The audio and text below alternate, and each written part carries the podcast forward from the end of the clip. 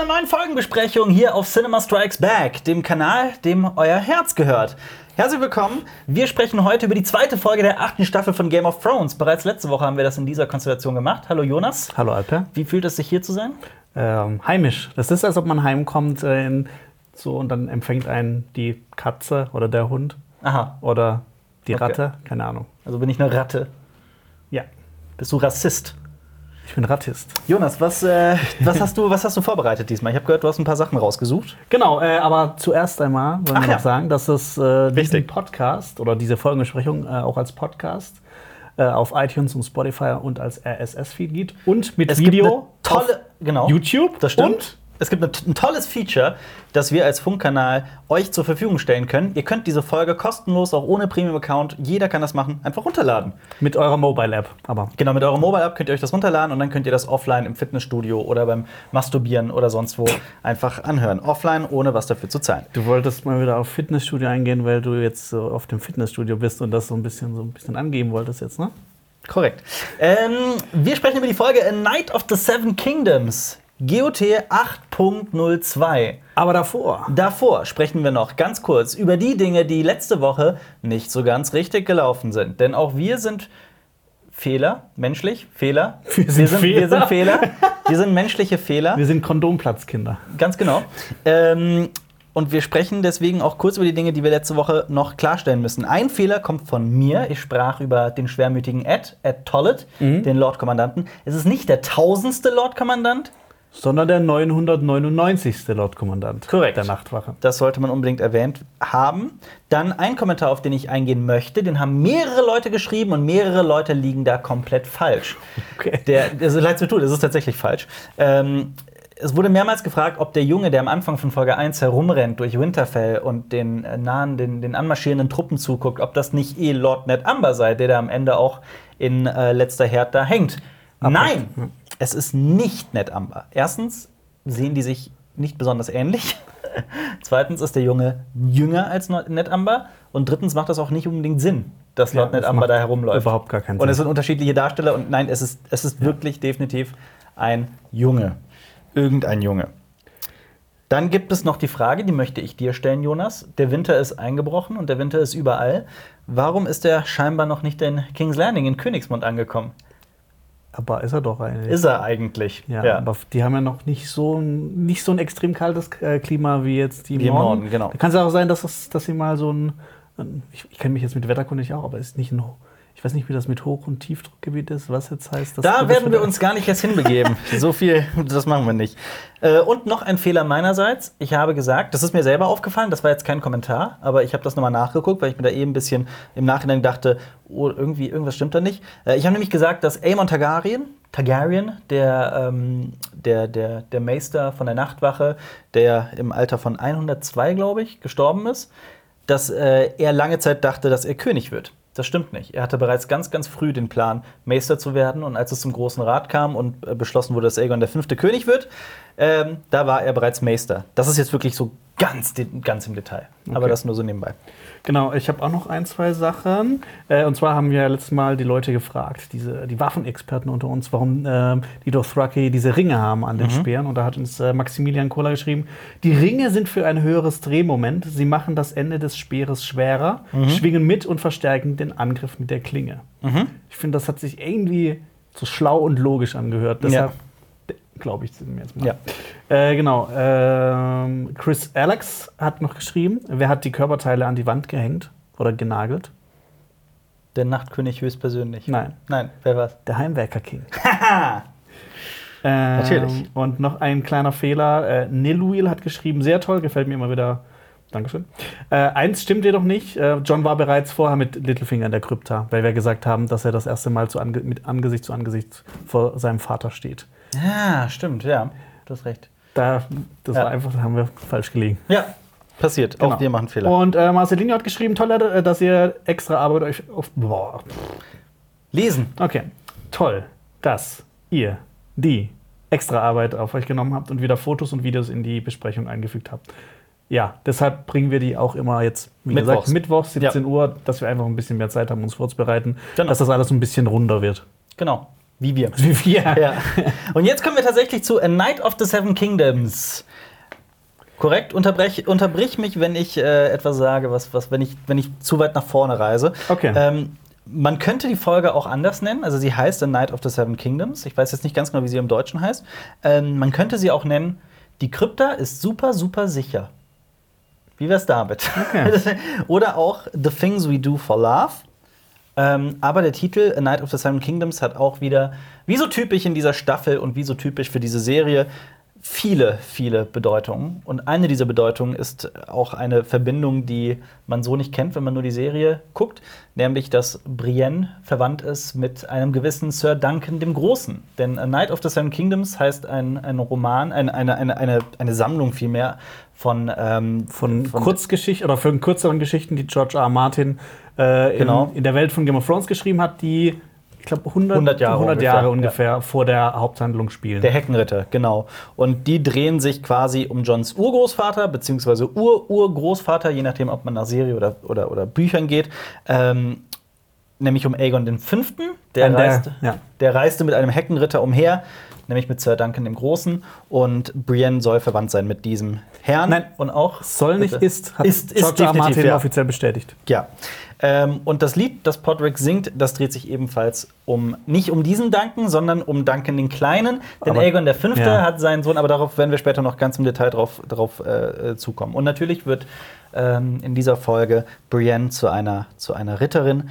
Johns Herkunft spielt eine wichtige Rolle und die letzten Lebenden formieren sich und die Schlacht von Winterfell rückt näher und Arya und Gendry knattern. Das habe ich mir so aufgeschrieben, Okay. was im Großen und Ganzen passiert. Ja, genau. Möchtest du Ähm, noch was dazu sagen zu dem Titel der Folge?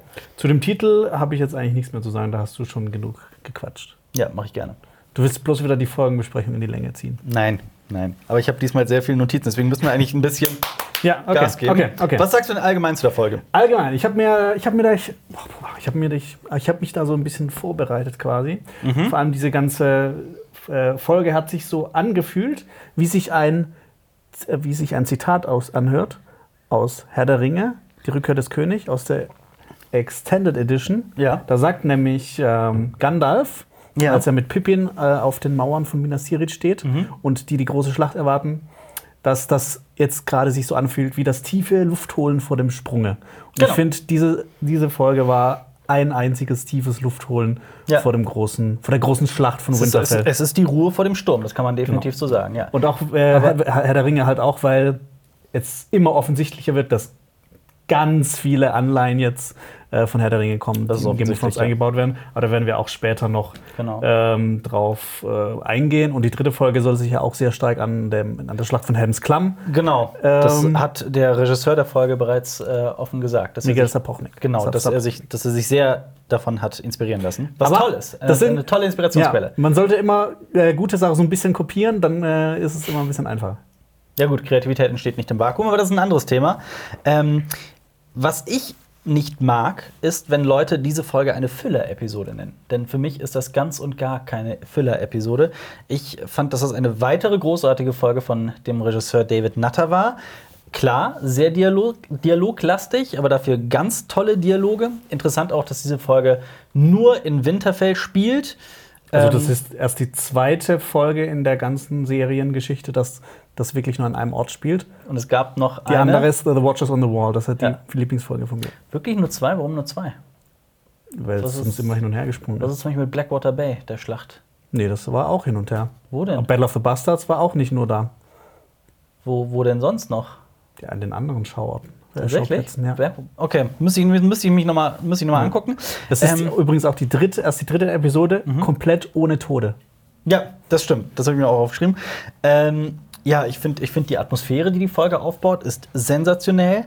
Und man merkt so richtig, wie die zwei Jahre der Show gut getan haben, denn wir haben ein hohes Tempo, auch wenn in dieser Folge nur relativ wenig Action ist. Aber jede Szene ist wohl überlegt und es fällt, wir sind wirklich an einem Punkt, wo kein Satz mehr fällt, der nicht mehrere Bedeutungen hat. Und ich finde, das ist gutes Schreiben. Ähm, das schafft meiner Meinung nach diese Staffel, ganz im Gegensatz zu Staffel 7. Ja. Und es gibt sogar in dem Drehbuch dieser Folge so eine Raffinesse, so einen Twist, den ich sehr interessant fand. Dazu will ich gleich noch sagen.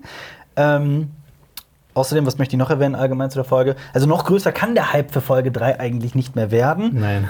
Und ähm, es sind so die letzten ruhigen Momente mit Figuren, die wir über die letzten acht Jahre lieben und schätzen gelernt haben, die vermutlich, von denen sehr, sehr, sehr, sehr viele, das ist meine Vermutung, oder die Vermutung von allen eigentlich, nächste Woche sterben werden. Ja, das wird traurig. Und es geht um den Tod und es geht ja allgemein immer um den Tod und die, und die anderen verkörpern immer den Tod. Und wir sehen auch, wie die Figuren in ihrer letzten Nacht mit dem Tod oder vor ihrem Tod umgehen.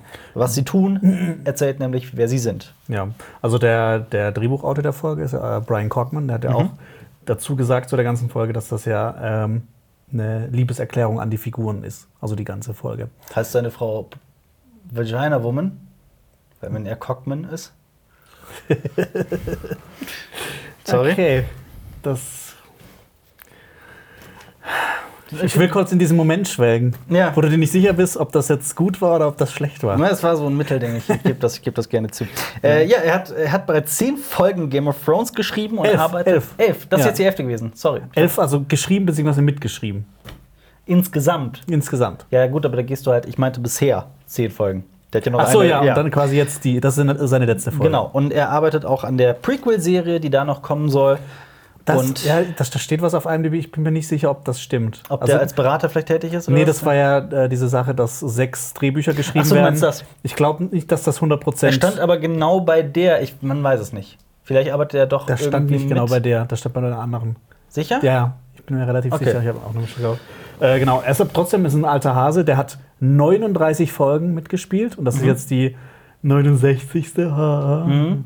Was ja ganz viele Leute geschrieben haben, wegen, weil er Aya knattert und dann 69 so. Ja, ja. Das ist so oh, witzig. Ja. Und er schreibt jetzt einen Film über König Artus. Stell dir vor, die haben die ganze Serie nur geplant, dass die 69. Folge ist dann genau Aya. ja. Und äh, äh, dieser Brian Cockman schreibt jetzt auch einen Film über König Artus für Disney Plus. Das sollten wir auch noch erwähnen. Und dass er in einer Folge jetzt Always Sunny in Philadelphia mitgespielt hat. Genau. Ähm, ja, und David Nutter ist jetzt der am häufigsten eingesetzte Regisseur und wir sehen auch warum. Denn ich finde, auch wenn die, wenn es nur Dialoge sind, ich sagte bereits letzte Woche, Dialoge werden geschrieben wie Kämpfe und ich finde, das spürt man hier voll und ganz. Denn es ist, wird trotzdem Spannung aufgebaut und Action aufgebaut und tolle Folge, wie ich finde. Ich meine, er, er wird ja auch die vierte Folge inszenieren, wo dann wahrscheinlich so das große Aftermath ist und dann Ja. Und wir, wir, wir gelitten wird. Ich meine, es gibt noch viele weitere Posten, die eigentlich erwähnt werden müssen. Wir reden immer die, über die Regie, über das Drehbuch, über die Kamera, aber es gibt natürlich auch so tolle Posten wie Kostüm, Maske, Setdesign und Ja. Co., die hier ganz, ganz große Arbeit leisten. Genau, und da kann man auch immer gut diese äh, Game Revealed ähm, Ja. Folgen auf YouTube anschauen. Da wird alles wirklich erklärt und da kommen auch Leute zum Einsatz, die jahrelang dabei sind Genau. und äh, wo halt auch gezeigt wird, so ganz im Detail, Genau. dass das halt auch zum Beispiel eine Herausforderung war, einfach so Schüsseln und Löffel Mhm. herzustellen, dass die halt auch authentisch aussehen. Absolut. Und wir loben viel zu selten Deborah Riley. Ähm, wir haben die einmal in einem Video erwähnt. Es ist die Ah, Chefin des Art Departments. Ja. Die arbeitet seit 2014 an Game of Thrones und die leistet wirklich phänomenale Arbeit. Und ich würde sagen, damit legen wir los mit dem Intro. Okay. Das Intro, und du hattest recht, tatsächlich, es beginnt zwar wieder mit dem Loch in der Mauer, aber das Eis umfasst jetzt sogar letzter Herd und zieht weiter Richtung Süden. Das ist alles eisblau auf dem Boden. Mhm. Macht schon Gänsehaut, finde ich. Und ich finde, dieses Intro ist wirklich, das, das, das ist jetzt tatsächlich mein absolutes Lieblingsintro von der gesamten Serie, von überhaupt. Und da auch einen ganz großen Respekt an Elastic, die Firma. Wer mal gucken möchte, was die sonst noch so gemacht haben, der kann auf elastic.tv gehen, aber das ist eine Menge. Also ungefähr von jeder Menge. dritten Serie, die ein geiles Intro hat, haben die das gemacht. Westworld, The Terror, The Alienist, The Punisher, American Gods, um Ja, nur mal ein paar zu nennen. Ja. Ja. Äh, genau, zum Intro habe ich eigentlich noch eine Sache zu sagen. Und zwar äh, hatte ich ja letztes Mal, wusste ich nicht ganz, was diese vier Drachen und die drei Rinder bedeuten. Und dieser Komet, aber es ist ja klar, Ja. äh, die vier Drachen sind, der große Drache ist Daenerys, stellvertretend, die, zwei, äh, die drei kleineren sollen dann ihre drei Kinder darstellen. Und der Komet ist der Komet, den man dann auch gesehen hat äh, in der zweiten Staffel von Mhm. Game of Thrones, Wieso bist du dir da so sicher? weil es Sinn macht. Es macht aber auch was anderes Sinn, finde ich nämlich. Es macht vieles. Aber in, es in ist allen halt möglichen in der, Konstellationen in, macht in, es Im. Intro wurde jetzt auch sehr so aktuellere Geschichte gezeigt, zum Beispiel die Rote Hochzeit. Ja, ja, klar, Deshalb das wird es ja. durchaus Sinn machen, aus der zweiten Staffel das zu nehmen und das mit dem Komet, der quasi für viele so ein Mhm. Zeichen dafür ist, dass was passieren wird Ja. und in jeder Kultur irgendwie, in jeder Kultur innerhalb von Game of Thrones Ja. irgendeine andere Bedeutung hat. Ja. Auf der anderen Seite könnte es aber auch, auch ich weiß es nicht.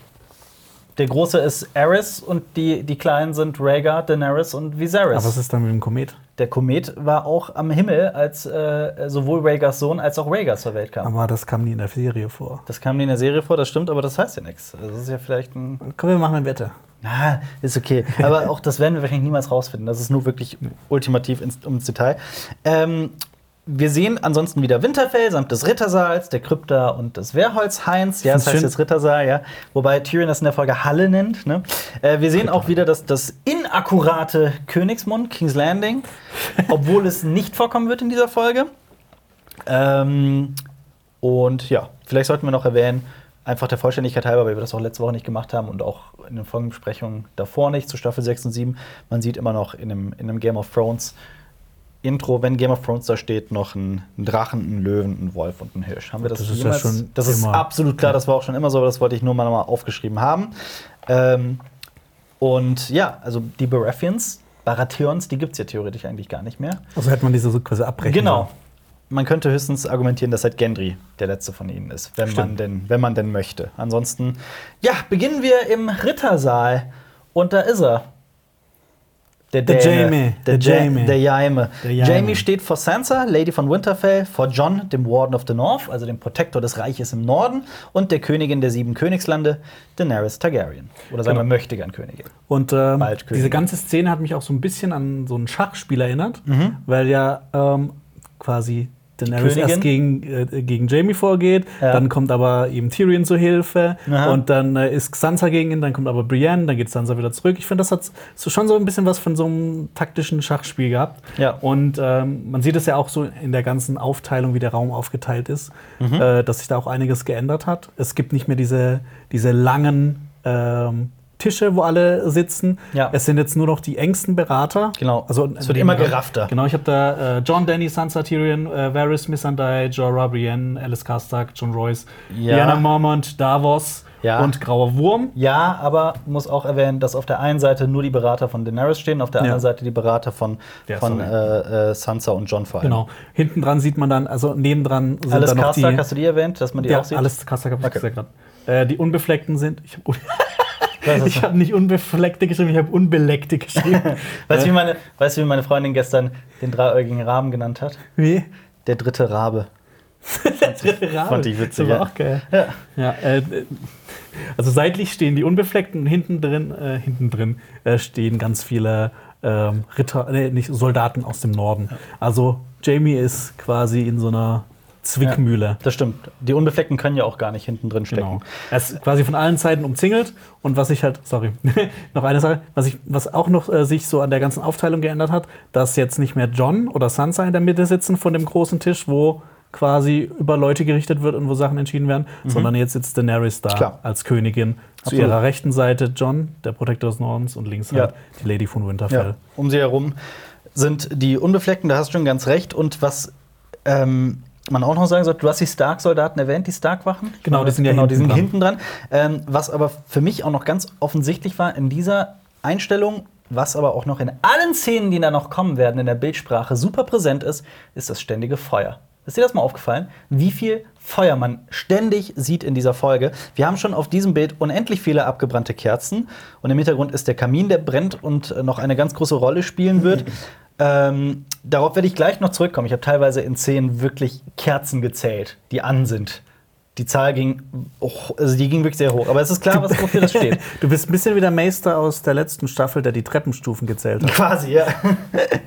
ähm, auf der Seite der Lebenden ist immer das Feuer, natürlich offensichtlich in Form von Danny und ihrer Drachen, also dem Drachenfeuer, aber eben auch immer ähm, Kerzen, teilweise abgebrannte Kerzen. Äh, man sieht immer einen Kamin und man sieht immer eine Fackel oder was auch immer, während die weißen Wanderer halt wie im Intro Tod und Eis über den Kontinent bringen. Das ist halt eben auch nur einfach ein, ein, ein stilistisches Mittel, um Kontrast zu erzeugen, um da Mhm. ähm, zwei Seiten zu bilden. Und was halt auch Was immer noch- auch ein Spiel auf das Lied von Eis und Feuer. Genau, natürlich. Und was ich auch noch erwähnen wollte, ist, was wir eben noch vergessen haben bei den, bei den Beratern, die da sitzen. Ist dir was aufgefallen? Ein ganz, ganz Mini-Detail. Ich habe mal mir jeden einzelnen Berater angeguckt. Alle gucken auf äh, Daenerys beziehungsweise auf Jamie mit einer Ausnahme, Liana Mormont. Weißt du, wen sie anblickt? Jorah. Nur so als, als Oh, das ist mir gar nicht Nur so als, als kleiner Fun-Fact. Oh, wieder was gelernt. Das, ja. Ähm, ja, es ist ein Gerichtsverfahren. Es geht ganz offensichtlich um äh, einen, einen möglichen Hochverräter und Königsmörder. Also möglichen Also, äh, Hochverräter und Königsmörder ist er ja. Und ein Königsmörder, ähm, nämlich äh, Jamie. Ähm, Daenerys spricht über Jamie, der ihren Vater ermordet hat, den irren König Aerys II. Aber Danny weiß genau, dass ihr Vater auch irre war. Das sollte man auch immer erwähnt haben. Mhm.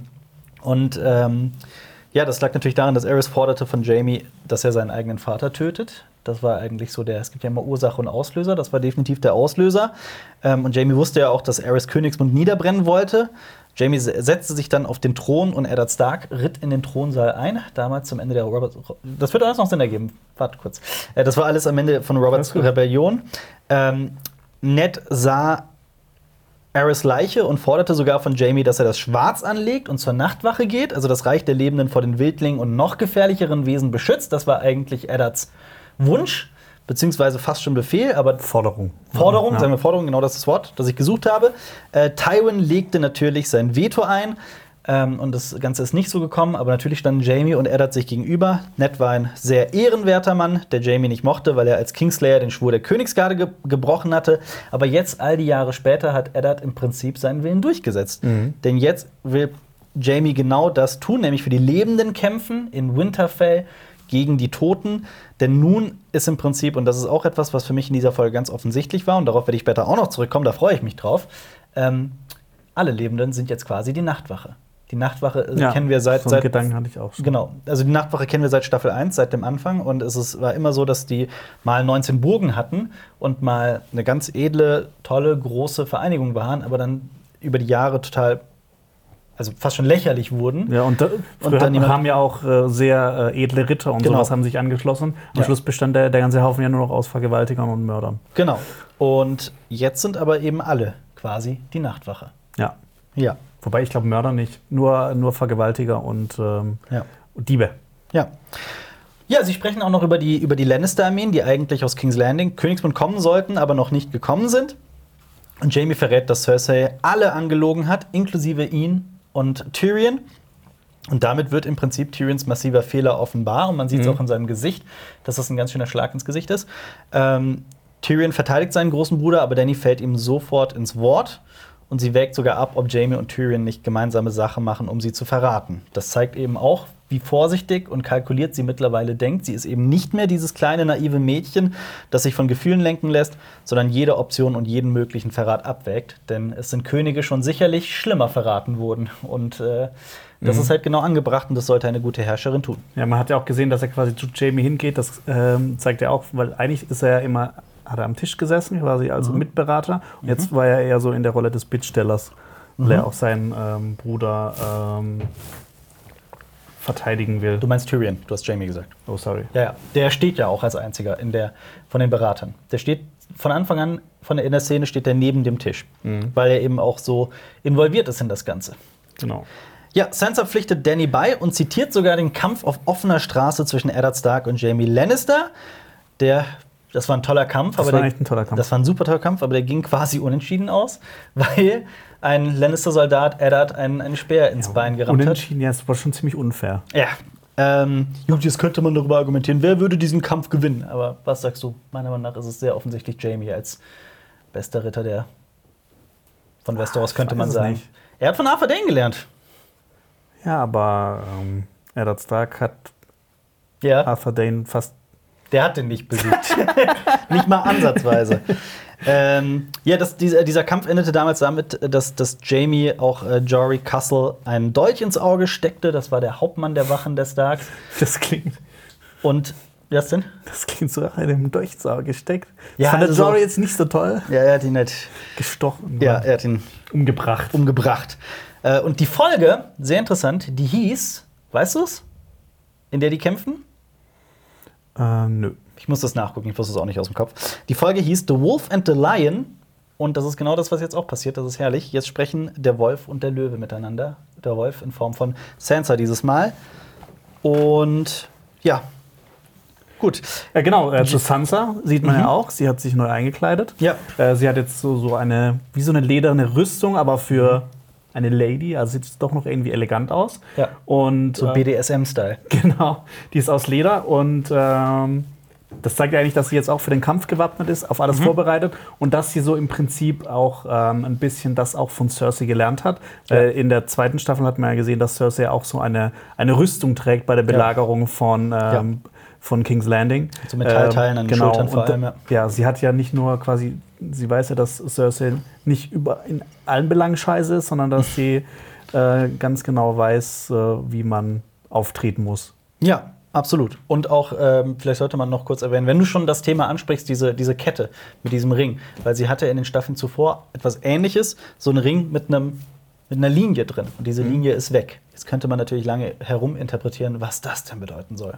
Aber im Prinzip ist Sansas Figur nichts anderes als jemand, der seine Ketten sprengt auf eine gewisse Weise und sich aus der, aus der Tyrannei der Männerwelt befreit. Genau, und äh, nochmal zu der Situation mit, mit Jamie und. Oh, so mal ein bisschen hier so.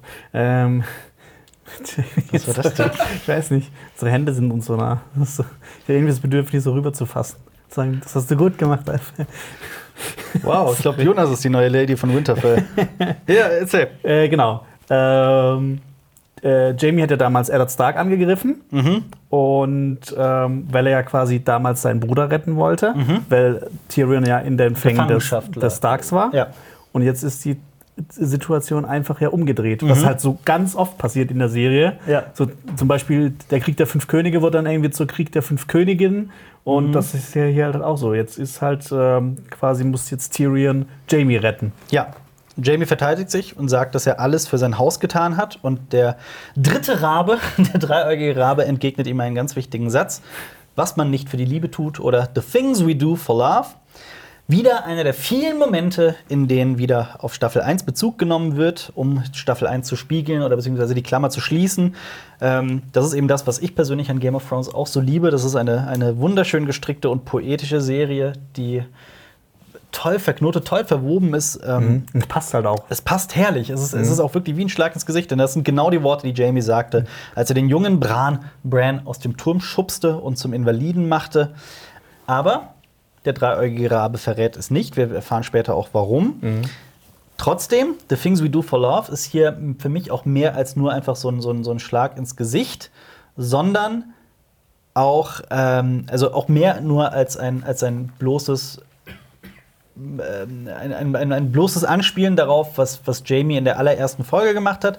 Nämlich auch viel mehr geht es eben in, der, in dieser gesamten Folge auch um, um, um Liebe, um Zuneigung, um Freundschaft. Und das ist auch nicht einfach so. Das ist ein ganz wichtiges Thema dieser Folge, weil damit auch wieder ein Kontrast zu den anderen erzeugt wird. Denn das, was die anderen, die White Walker, die Wiedergänge und so weiter und so fort nicht fühlen, ist Liebe.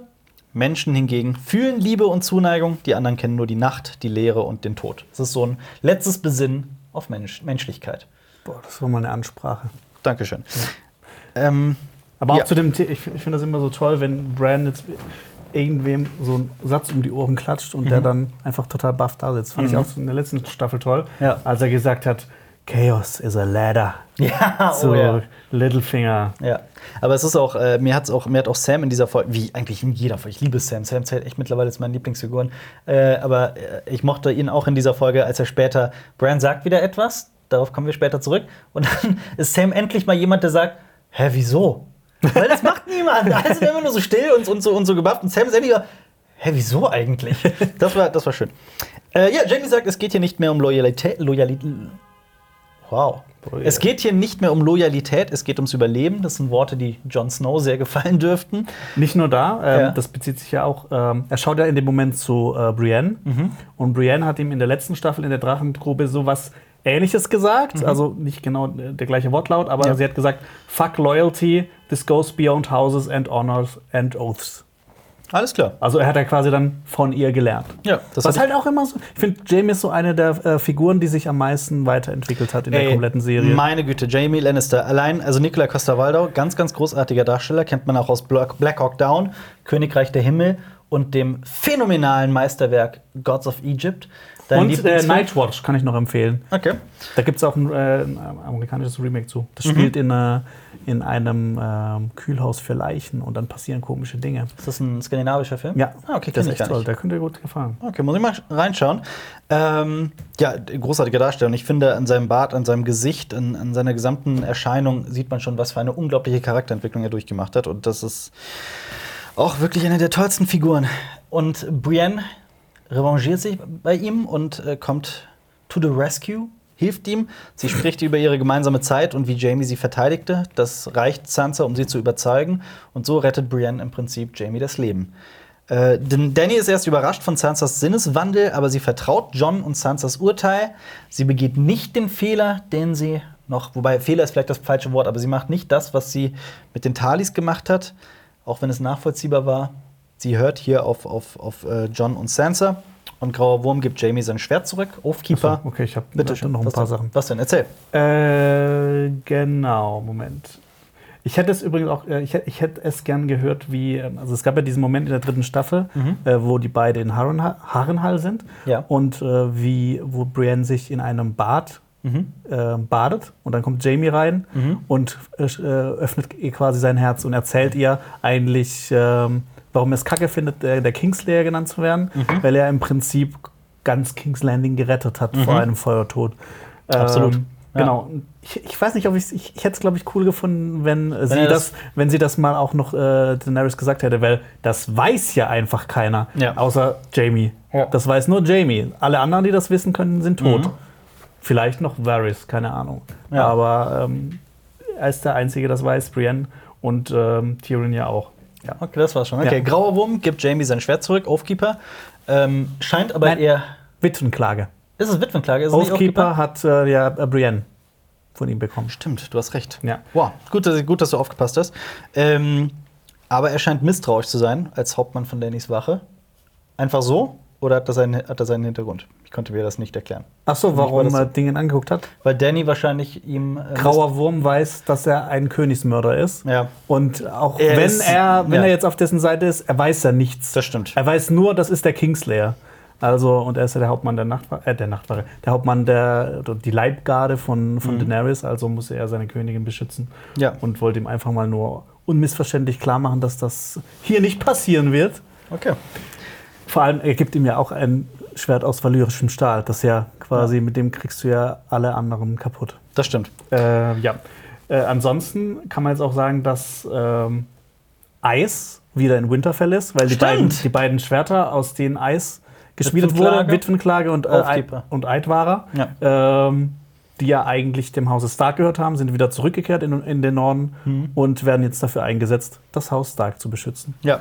Was wahrscheinlich auch so im Nachhinein ist es wahrscheinlich schlauer, zwei kleinere Schwerter aus valyrischem Stahl zu haben, als ein großes. Ja, aber Eis war geil. Das war, das war, Das schon, war schon richtig geil. Das war richtig, richtig geil. Äh, ja, alle stehen auf und gehen ab. Danny will offensichtlich mit John reden, aber der haut sofort ab vor seiner Tante. Reden, ne? Also Ja, er will ja, ja, reden ja. mit ihm. Also sie will mit Man- ihm reden. Ich fand es noch erwähnenswert, dass Varys das mitbekommt und man im Hintergrund auch noch einen, einen Blutreiter von, von äh, Danny sieht, weil die sind auch irgendwie überhaupt nicht mehr Thema, finde ich. Ja. Also das, sind- das, hat, das hat seit Staffel 1 so äh, immer weiter abgenommen. Äh, teilweise waren sie noch im Thronsaal von Marine dann zu sehen. Mhm. Ja. Aber ich meine, okay, im, im Prinzip sind jetzt alle Dothraki ihre Blutreiter. Quasi, ja, Aber stimmt, trotzdem, sie haben ja jetzt Ja, also eine untergeordnete Rolle. Aber die Dothraki im Allgemeinen auch. Gut, Ja. Die hatten irgendwie halt das, das Ziel, wir müssen sie nach Winterfell bekommen, wir brauchen, diese, wir brauchen diese Truppen und jetzt sind sie da und jetzt spielen sie überhaupt gar keine Rolle mehr und ihre Ja. Kultur auch überhaupt gar keine mehr. Nächste Folge. Wer weiß, eigentlich würde ich das schon gerne mal aus der, aus der Nähe sehen, wie ein, wie ein Dothraki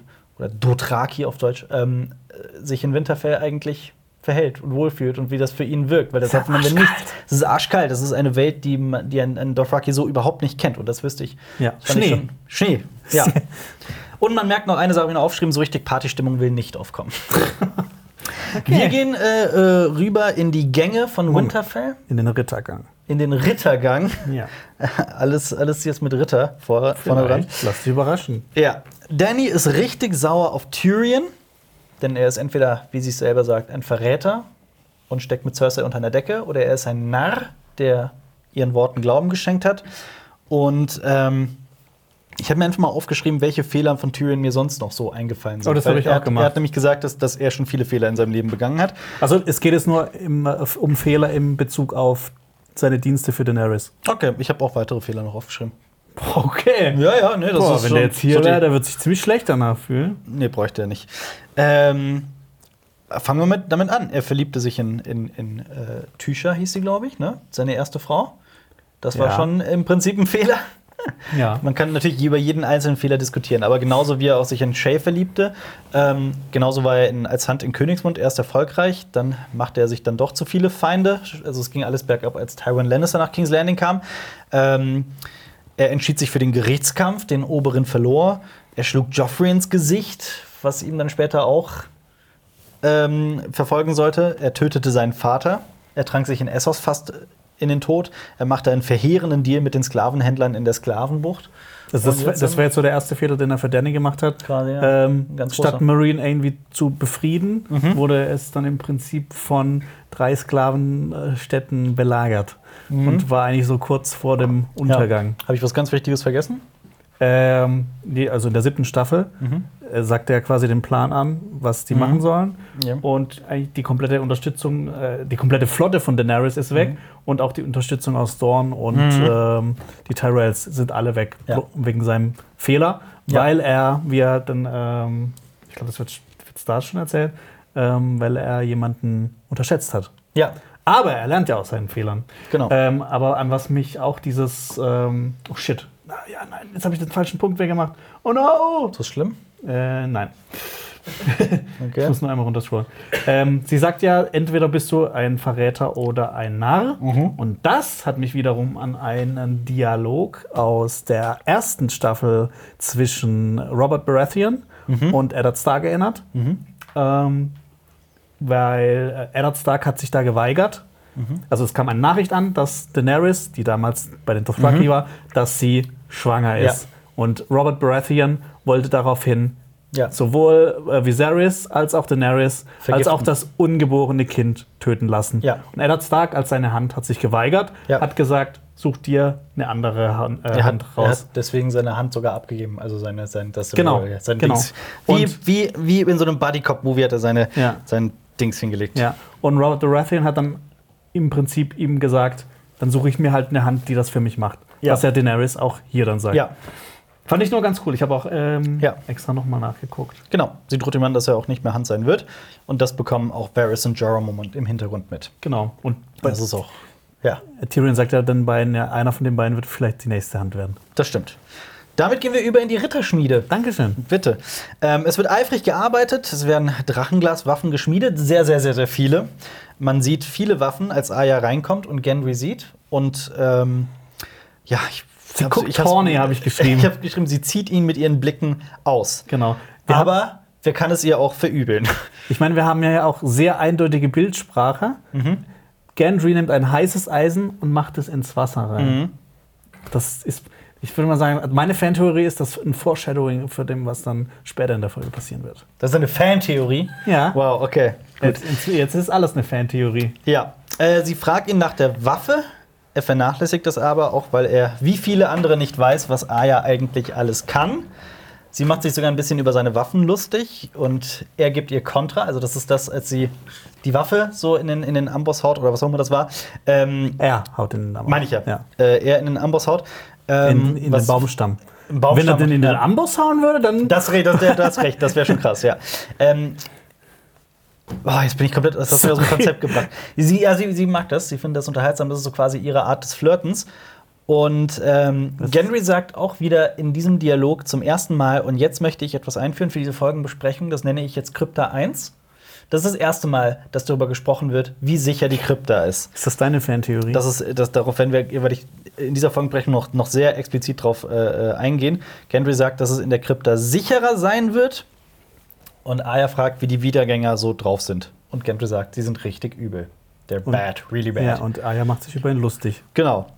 Ähm, Gendry sagt, dass die Wiedergänger etwas ganz anderes sind als all das andere Übel, das man aus Westeros so kennt, halt im Vergleich zu Vergewaltigern und Mördern und so weiter und so fort.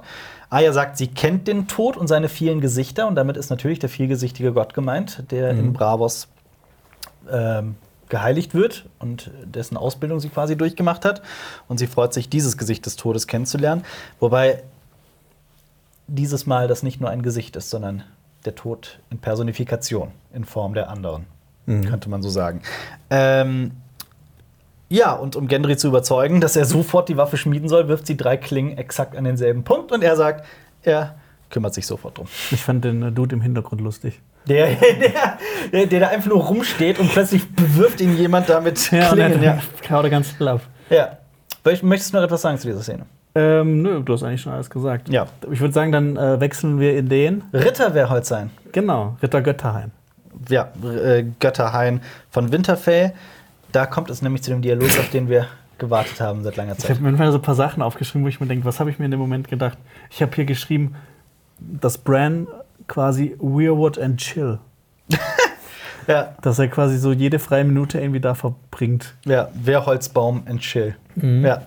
Ähm, ja, da ist dieser Dialog, auf den wir ganz lange gewartet haben, nämlich zwischen Jamie und dem dreiäugigen Raben. Beziehungsweise wir wollen eigentlich den Dialog zwischen Jamie und Bran, aber den bekommen wir nicht.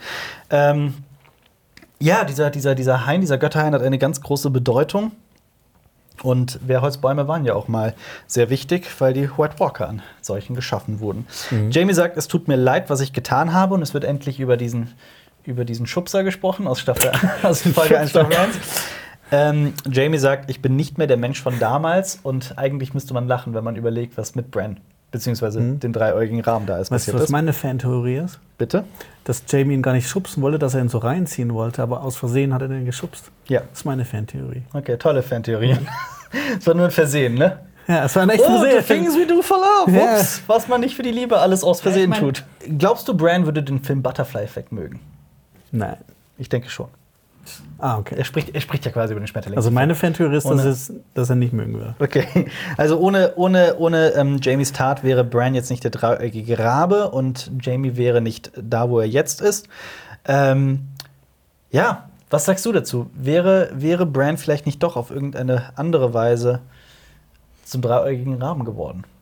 Ich weiß, wieder- es ist sehr schwierig zu sagen. es ist natürlich sehr schwierig zu sagen. aber Man muss auch sagen, dass, dass er in den Büchern bereits vor seiner Verletzung so Ansätze einer Vision hatte, von, also dass er Ja. vom dritten Auge geträumt hat. Also man, äh, in den Büchern erfährt man ja auch, dass zum Beispiel äh, John und die anderen Starkinder äh, so eine sehr enge Verbindung haben mit äh, ihren Wölfen und Ja. dass sich da eigentlich schon dieses, diese Walk-Fähigkeit Ja.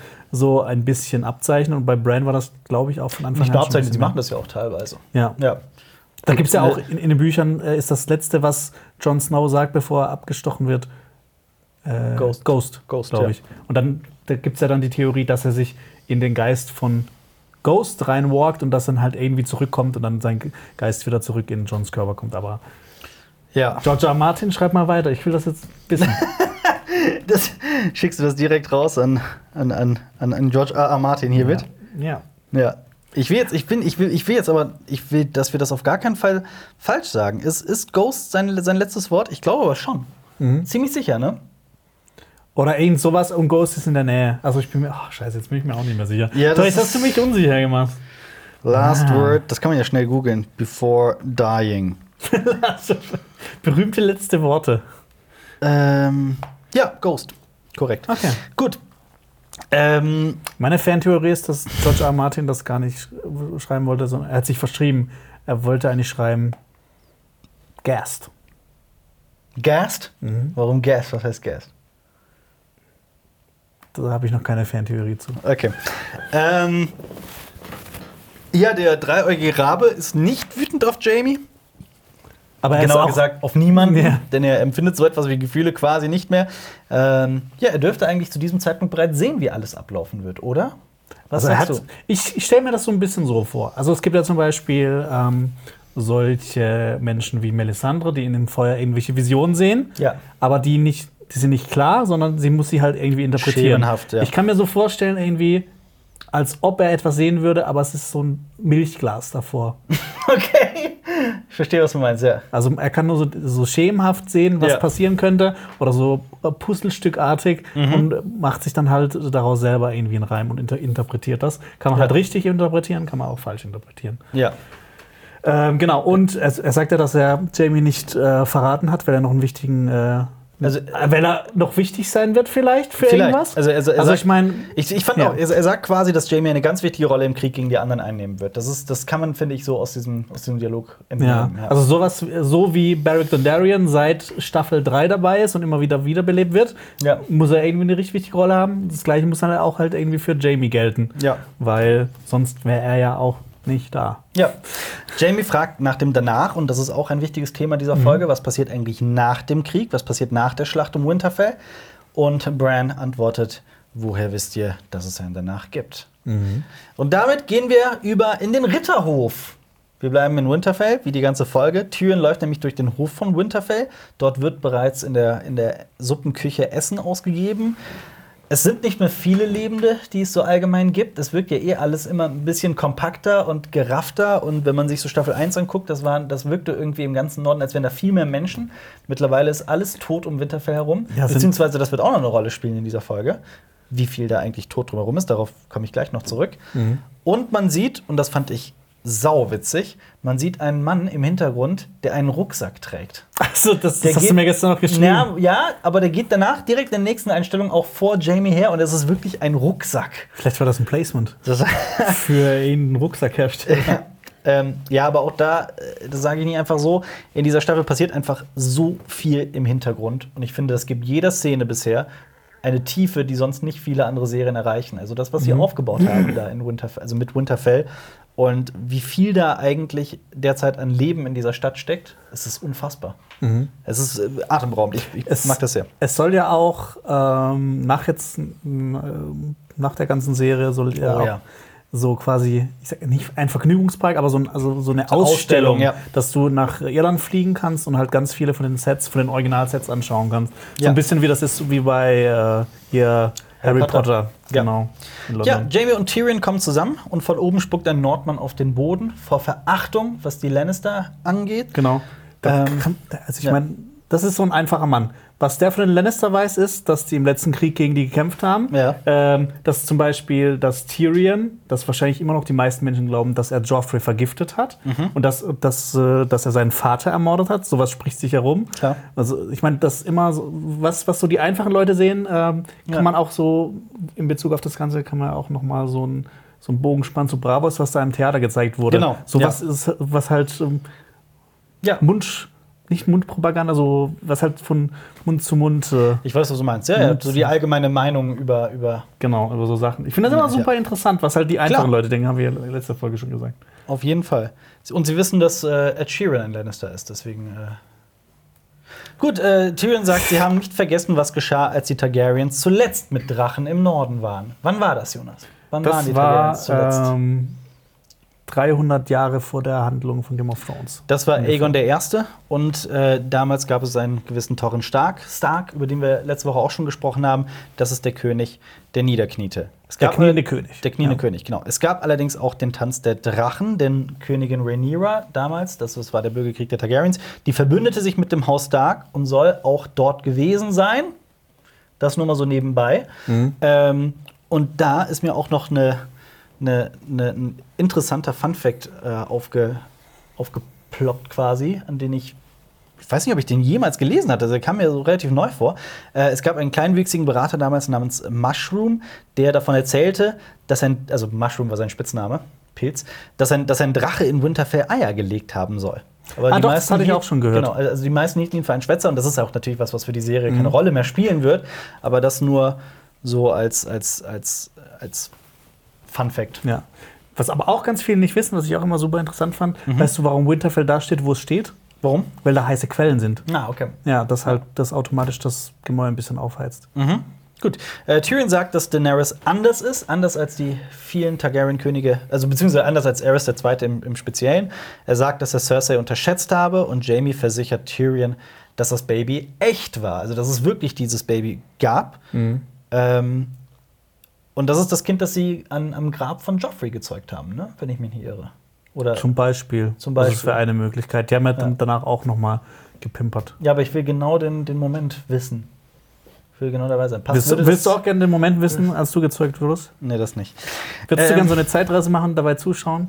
Nein. Okay. Tyrion sagt, dass Jamie nie von ihr getäuscht wurde, denn das sagt er, dass er auch von ihr getäuscht wurde, aber Jamie hat sie trotzdem geliebt, obwohl er wusste, was in ihr steckt Mhm. und wer sie ist. Ich, ich finde es auch witzig. Ich habe mir gestern noch mal ähm, aus der dritten Staffel eine Szene angeschaut.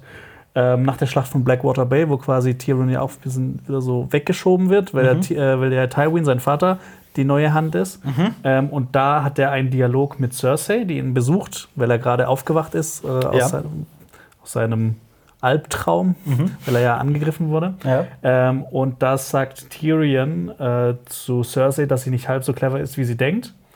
Ja. Äh, nee, nee, da, da sagt Cersei zu Tyrion, dass er nicht halb so clever ist, wie er denkt. Mhm. Aber dann meint er zu ihr, ja, aber das ist immer noch mehr clever, als du bist, quasi. Mhm. Und da hat er einfach Unrecht. Ja, das stimmt. Ja. Ähm, ja, sie gehen zusammen zur, zur, zur Burgmauer und sprechen noch mal darüber, dass sie hier sterben werden. Das zeigt eben noch mal was, was, was da auf sie zukommt. Ach so. Genau. bitte? Ja, nee, da war noch, ähm, zwischendurch sieht man ja, dass äh, diese so Pfähle aufgebaut wurden mit so Ja, ja, Drachenglasspitzen genau. drin. Und auf den Zinnen wurden ja auch noch so Ja. Drachenglasspitzen aufgebaut. Ist das eher für die kletternden Leute oder ist das eher für, die Drach, für den Drachen? Wofür ist das eher? Ich weiß es nicht. Ich fand mich es irgendwie ein bisschen komisch, so ich dass die das so drauf, so randommäßig so draufstecken. So. Ja, aber wenn, wenn die Wiedergänger irgendwie drüber klettern in irgendeiner Weise, wer weiß. Ja, ich weiß nicht. Ja, mm, ja, es sieht cool aus, das reicht. Äh, Tyrion zitiert sich dann auch selbst. Ich dachte immer, ich sterbe in meinem eigenen Bett mit einem Bauch voller Wein und meinem Schwanz im Mund einer Jungfrau. Das sagte er natürlich in Staffel 1. Folge 8 Ja, zu Shaga. genau, zu den, zu den Bergclans im Wald, mit denen er sich dann verbündete, um gegen die, gegen die Starks zu kämpfen. Im, äh, Im Krieg der Fünf Könige, im sogenannten Battle of the Green Fork. Ähm, Fork. Genau, da kämpften die, die, die Lannisters gegen Haus Stark und ähm, Tyrion verbündete sich mit, den, mit diesen Hill Tribes, diesen, diesen Bergstämmen Mhm. aus dem grünen Tal. Ähm, Ich finde es auch so schön, eigentlich wieder Jamie und Tyrion zusammenzusehen und dass Absolut. sie sich verstehen, weil das halt seit Staffel 4 nicht mehr passiert ist. Das stimmt. Ich fragte mich allerdings, woher weiß, also Jamie beendet ja den Spruch für Tyrion quasi, oder sie sagen, dass, also er, wusste, er kannte diesen Spruch scheinbar Ja. schon. Obwohl man in der Serie nie sieht, also Jamie war nie dabei, als Tyrion diesen Satz sagt. Zumindest. Aber anscheinend muss er ihn so oft Genau, gesagt haben, ja. dass Jamie sich das merken konnte. Genau. Äh, ja, dann kommt wieder dieser, dieser Gag, dass Jamie Brienne sieht und weggeht, aber Tyrion noch weiter spricht. Ähm, und er witzt darüber, also Tyrion witzt darüber, dass er als Wiedergänger Cersei töten möchte. Genau. Fand ich auch irgendwie sehr Er, schön. er sagt ja auch, dass er es witzig fände. Ähm, nee, nee, er sagt ja, dass ähm, es ihm wenigstens vergönnt ist, äh, dass Cersei ihn nicht töten wird. Mhm. Aber da hat er ja noch nicht damit gerechnet, dass Cersei schon Bronn ausgeschickt hat, um sie Ja. zu töten. Deshalb, er unterschätzt sie schon wieder irgendwie, aber Mhm. ich, ich hoffe, dass Tyrion darf nicht sterben. Aber ich habe eine Fantheorie. Ja, was ist eine neue Nee, Fantheorie? Tyrion wird nicht sterben, weil George R. Martin hat gesagt, das würde nie übers Herz bringen. Aber vielleicht macht das dann trotzdem. Gerade Das ist deswegen. meine Fantheorie. Gerade deswegen. So, wir bleiben in Ritter Winterfell. Ritter vor den Ich Mauern. Rittercamp. Rittercamp, ja, die Camps. Äh, es werden Katapulte gebaut. Wie heißt, diese, wie heißt diese Form von Katapulten? Ähm, ein Trebuchet, ein Tribok. Ist es ein Tribok? Ich, ich glaube, Das das, ist heißt auch? Das Blile oder sowas. Tribok, das ist ein Das Tribok. heißt Tribok, glaubt dem Mann hinter der Kamera nicht. ähm, ja, es Der hat zwar schon im Mittelalter Belagerungswerkzeuge hergestellt, aber aber ist es, ist es ein Tribok? ja, es ist einer. Okay. Und ein Trebuchet oder ich glaube Bli- Bliele oder Blile wird es auch genannt. Mhm. Ja, aber tatsächlich ist es ein, ein Tribok. Zumindest sieht das gleich aus. Ähm, aber auch gleichzeitig so einstürzende Brücken. Und wir fahren später, dass sie den Graben in, in Brand setzen wollen. Auch wieder mit Feuerkämpfen. Äh, und man sieht Podrick. Und Podrick ist ein richtig guter Kämpfer geworden. Also der Mann hat nicht nur einen, einen magischen Penis, sondern auch ähm, ist jetzt plötzlich auch an der Klinge gut. Und wir erfahren später, dass er noch ein Talent hat. Darauf werden wir aber noch später zurückkommen. Äh, Brienne grinst und ist stolz auf ihn. Aber sie bewahrt die Fassung, als sie Jamie sieht. Ähm, es geht ja auch in dieser Folge um die, um die Fassade, die sie ständig aufzieht, denn sie lässt zum ersten Mal in dieser Folge diese Fassade fallen. Aber wir sehen in dieser Szene herrlich, wie ähm, diese Fassade, sie denkt ja, sie ist alleine und kann, kann Podrick zugrinsen, weil, weil ihr niemand zuguckt. Aber in dem Moment, in dem Jamie guckt, verliert sie das Grinsen und ist wieder komplett diese Brienne, die wir kennen. Diese sehr reservierte, sich selbst schützende Brienne. Ähm, ja, Jamie war einst vielleicht der beste Kämpfer von ganz Westeros, aber jetzt möchte er äh, Briennes General werden, also Briennes Offizier, quasi unter ihr Genau, unter ihr dienen. Genau. Ja. Ähm, Was ja auch super- für ihn spricht, weil er eigentlich immer seit dem Anfang Ja. seines Lebens immer äh, bei anderen Leuten übergestellt war, also über die gestellt. Genau, das war ein Überflieger vor dem Herrn. Der ist mit 17 in die Königsgarde gekommen und war immer ähm, ein absoluter Held. Und jetzt stellt er sich unter, unter Brienne und ist trotzdem ein extrem wertvoller General, möchte ich sagen. Ähm, Er hat der- schon in der siebten Staffel gezeigt, was er als General kann. Genau. Und er hat auch die Theorie des Kämpfens nicht verlernt. Deswegen, Genau. Er hat Ja. ja, auch quasi ähm, Tyrion äh, heißt übers Ohr hauen? Übers Ohr hauen, oder? Übers Ohr hauen, ja. Genau, in der siebten Staffel. Ja. Gut, ähm, Brienne Wir ist wir davon- erfahren, dass sie die linke Flanke genau, leitet oder Das- anführt. Auf gutem Gelände mit einer Anhöhe gelegen ist. Ja. Werden wir wahrscheinlich auch noch in irgendeiner Weise in der nächsten Folge sehen, aber keine besonders wichtige Info. Aber wir kommen in Dannys Rittergemach. Dankeschön. Bitteschön. Ich, ich habe auch wirklich Dannys Ritter gemacht geschrieben. Hast du? Zeig dir. Das glaube ich dir nicht. Winterfell, Dannys Rittergemach, tatsächlich. Aber witzig, dass wir beide das Wort Gemach verwendet haben. Ähm, Jorah kommt zur Chale Essi. Khaleesi. Und er sagt, kann es immer noch nicht richtig Er aussprechen. sagt Khaleesi. ich finde es auch schön, dass er sie immer noch weiter Khaleesi nennt und nicht Das stimmt. ähm, äh, Your Grace oder My Ja. Queen oder sowas. Das stimmt. Und für alle, die das nicht wissen, äh, ähm, Patterson heißt der Mann mit Nachnamen, der die, die, die Sprachen erfunden hat für Game of Thrones und das für viele Serien macht, der hat gesagt, dass es Chale Essi heißt und nicht Khaleesi. Der hat quasi das Dothraki erfunden. Aber das ist komplett nebensächlich. Äh, aber in einer Folge sagen das die die die, Die Dothraki. Ja, Ja. tatsächlich, die sagen Chale Essi. Ähm, ja, die ähm, Chale Essi blickt Jorah mit gnädigen Augen an. Jorah sagt, ich kürze das mal ein bisschen ab, dass er selbst sehr viele Fehler gemacht hat. Es brach ihm das Herz, als Tyrion zur Hand wurde. Danny konnte damals nicht ahnen, dass Jorah zurückkommen würde. Und obwohl Jorah sehr genervt war von Tyrion, denn die beiden sind ja durch Essos gereist und Tyrion hat natürlich nur gesoffen und gelabert und gesoffen und gelabert, ähm, macht er sich jetzt für Tyrion stark, denn er sieht die Intelligenz hinter den vielen Worten dieses kleinen Mannes und er macht sich für ihn stark. Und da sagt er auch in der Szene sagt er dann, dass er Tyrion aus ihren, seinen Fehlern lernt. Genau. Und Jorah gibt ihr sogar dann noch einen ganz wichtigen Ratschlag, nämlich mit Sansa zu sprechen. Einmal, um das Bündnis zu stärken zwischen den beiden, aber auch, weil Sansa mehr über Tyrion weiß. Denn sie war schließlich mal mit ihm verheiratet. Wobei, ne, kann man jetzt auch wieder darüber diskutieren. Aber ja, die beiden waren quasi zusammen. Äh, wir kommen in die Ritterbibliothek. Ich habe sogar nur Büchersaal geschrieben. Ritterbücher. Ritter er. lesen nicht. Was? Das ist ein wichtiger Leitsatz. Ritter lesen nicht. Äh, Sansa spricht mit Jon Royce. Jon? John Royce? Jon. Bronze Jon. Ich sag mal Jon, weil er wird mit Bronze Y geschrieben. Ja, aber Ja. Bei Game of Thrones wird ja irgendwie jeder zweite Charakter irgendwie mit einem Y statt einem J geschrieben. Das ist trotzdem so. Das ist dieses berühmte Fantasy-Y. Wenn man etwas Fantasy-mäßig aussehen lassen will, dann muss man einfach ein Y einfügen oder austauschen. Ich weiß mal, wie würdest du äh, deinen Fantasy-Namen? Ülper Also- mit einem Y. Das sieht, das sieht sofort nach Fantasy aus. Und ich? Äh, ja, Jonas mit Y. Das sieht, Ach, auch stimmt. sofort, das sieht auch sofort nach Fantasy aus. Alles. Äh, Tim, der Name Tim. Pack, mach, nimm das I weg, pack ein Y rein. Das ist Fantasy. Ist nicht das Y sogar so irgendwie so eine nordische Rune oder sowas? Kann das sein? Es sieht halt, es sieht aus wie so eine Rune. Das weiß ich nicht. Ähm, ja, aber wir, so. wir, wir, sehen, wir sehen so Der Mann hinter der Kamera schüttelt die ganze Zeit den Kopf, aber er hat einfach keine Ahnung vom Leben. Jetzt kommen wir zu etwas, was ich eben schon angeteased habe, nämlich das Gespräch zwischen äh, Bronze John und Sansa. Es ist ganz offensichtlich ein strategisches Gespräch, denn es geht um das Schließen der Tore. Ähm, Sansa sagt aber etwas ganz Wichtiges: Es kommen noch immer lauter Menschen aus dem Umland nach Westeros.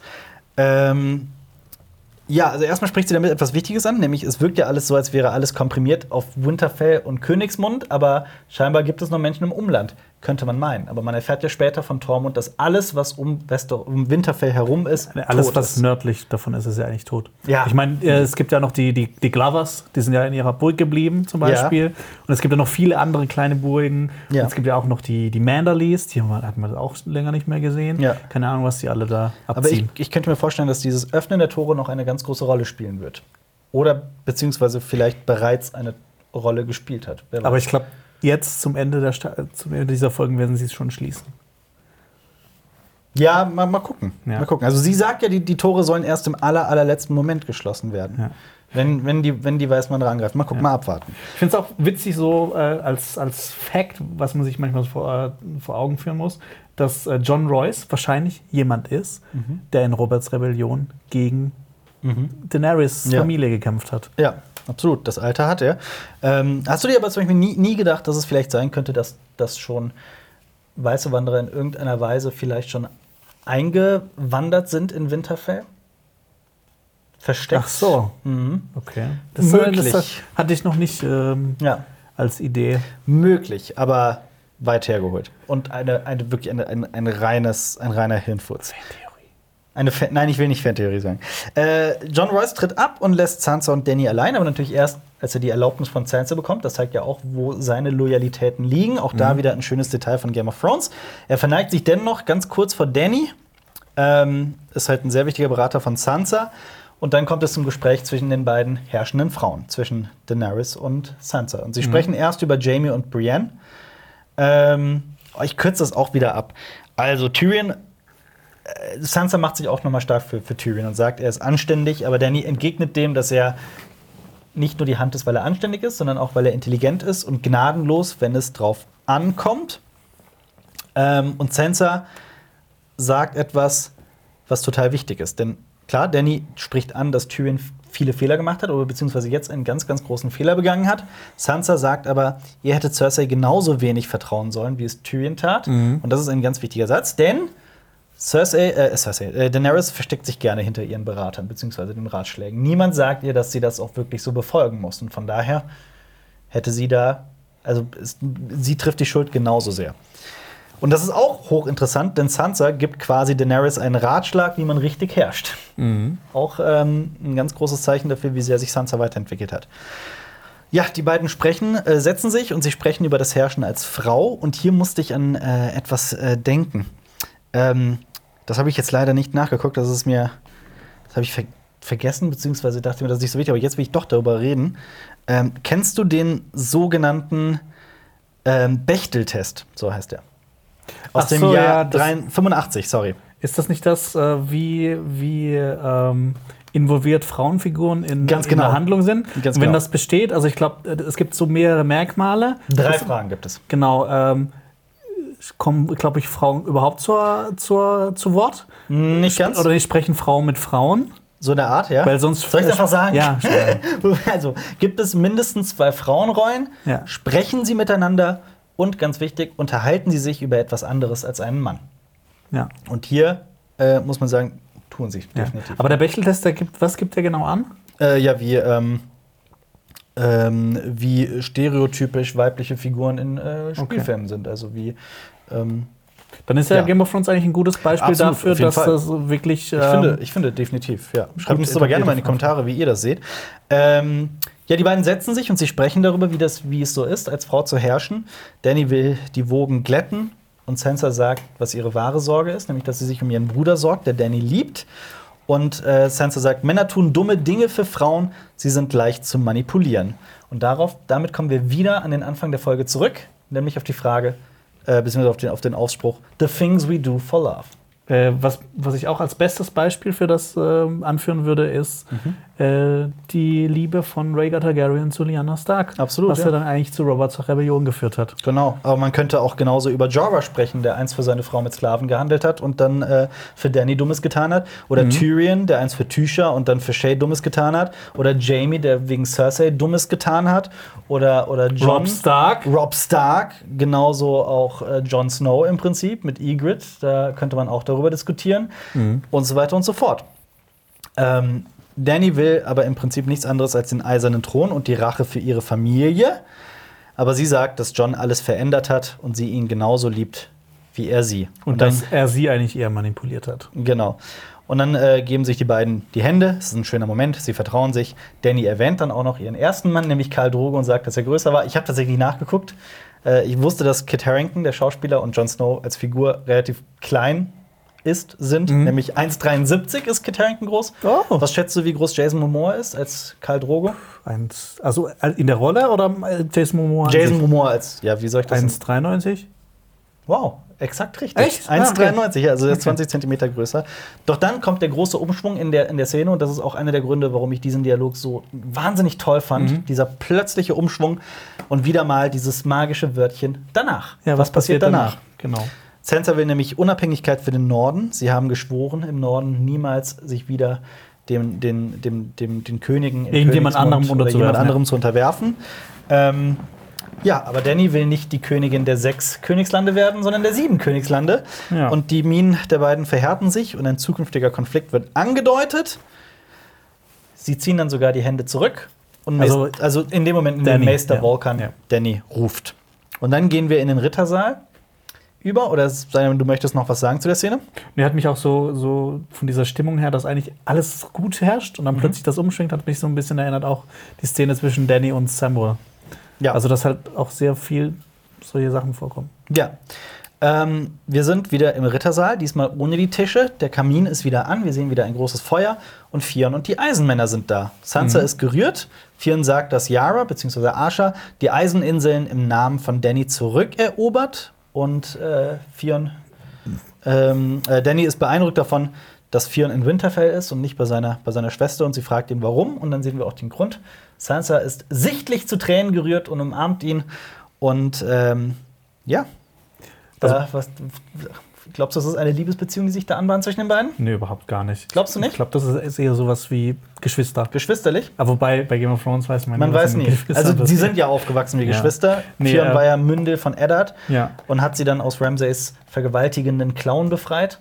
ja. Aber Das Ding ist halt bei, bei Theon, der wusste eigentlich nie so recht, wo er hingehört, weil er einerseits Mündel war, Mhm. er war ein Greyjoy vom Namen her, aber er ist als Stark aufgewachsen. Und ich finde, jetzt ist er halt an dem Punkt angekommen, wo er halt merkt, er gehört zu Genau. den Starks. Ja. Und er sagte ja in der sechsten Staffel, da hieß ja auch eine Folge, Home, dass er heimgehen will. Mhm. Und er ist halt auf die einzelnen Inseln gegangen und er gehörte halt einfach nicht hin. Ja. Er gehört nach, nach Winterfell. Das ist so. Er ist jetzt, jetzt ist er eigentlich heimgekommen. Absolut, ja.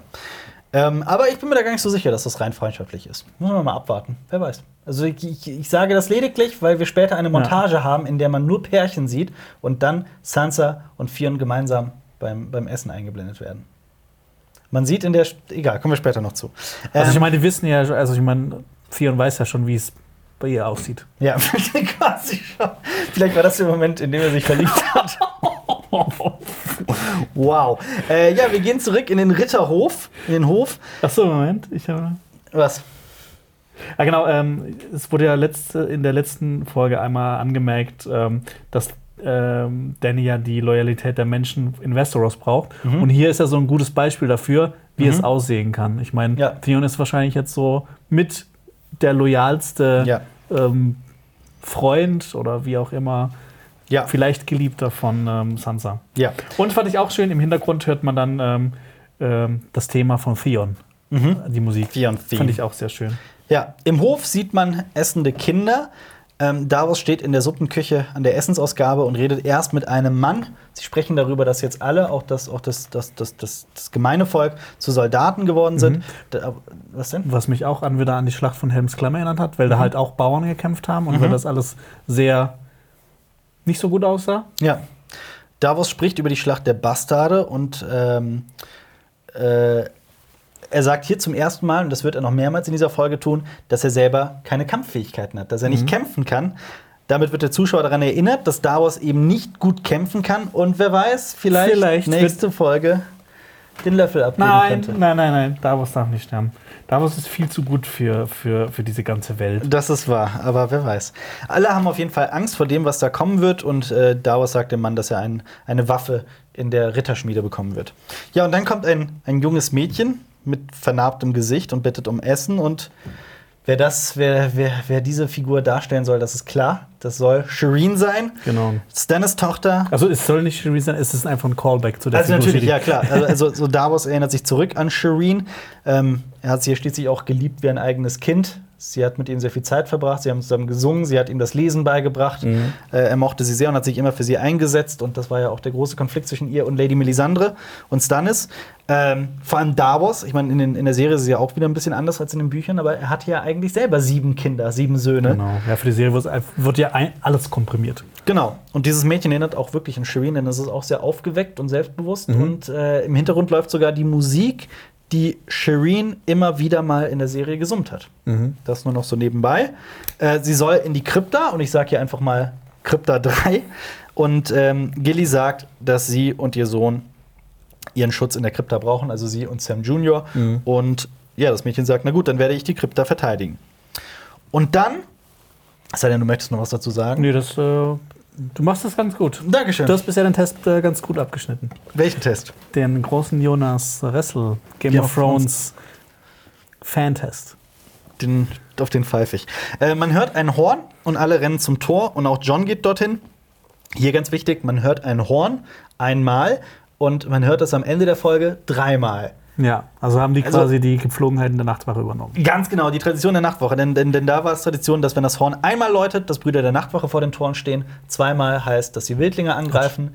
Dreimal Horn heißt, dass Weiße Wanderer angreifen. oder noch was anderes. Übernatürliche Wesen. Oder Aber das sind ja weiße Wanderer. Ja, aber na gut, es gibt ja auch Grumpkins. Ich meine, die, die, die Mauer wurde ja ge- gebaut, um die weißen Wanderer abzuhalten. Aber es gibt ja auch Grumpkins und Snarls und.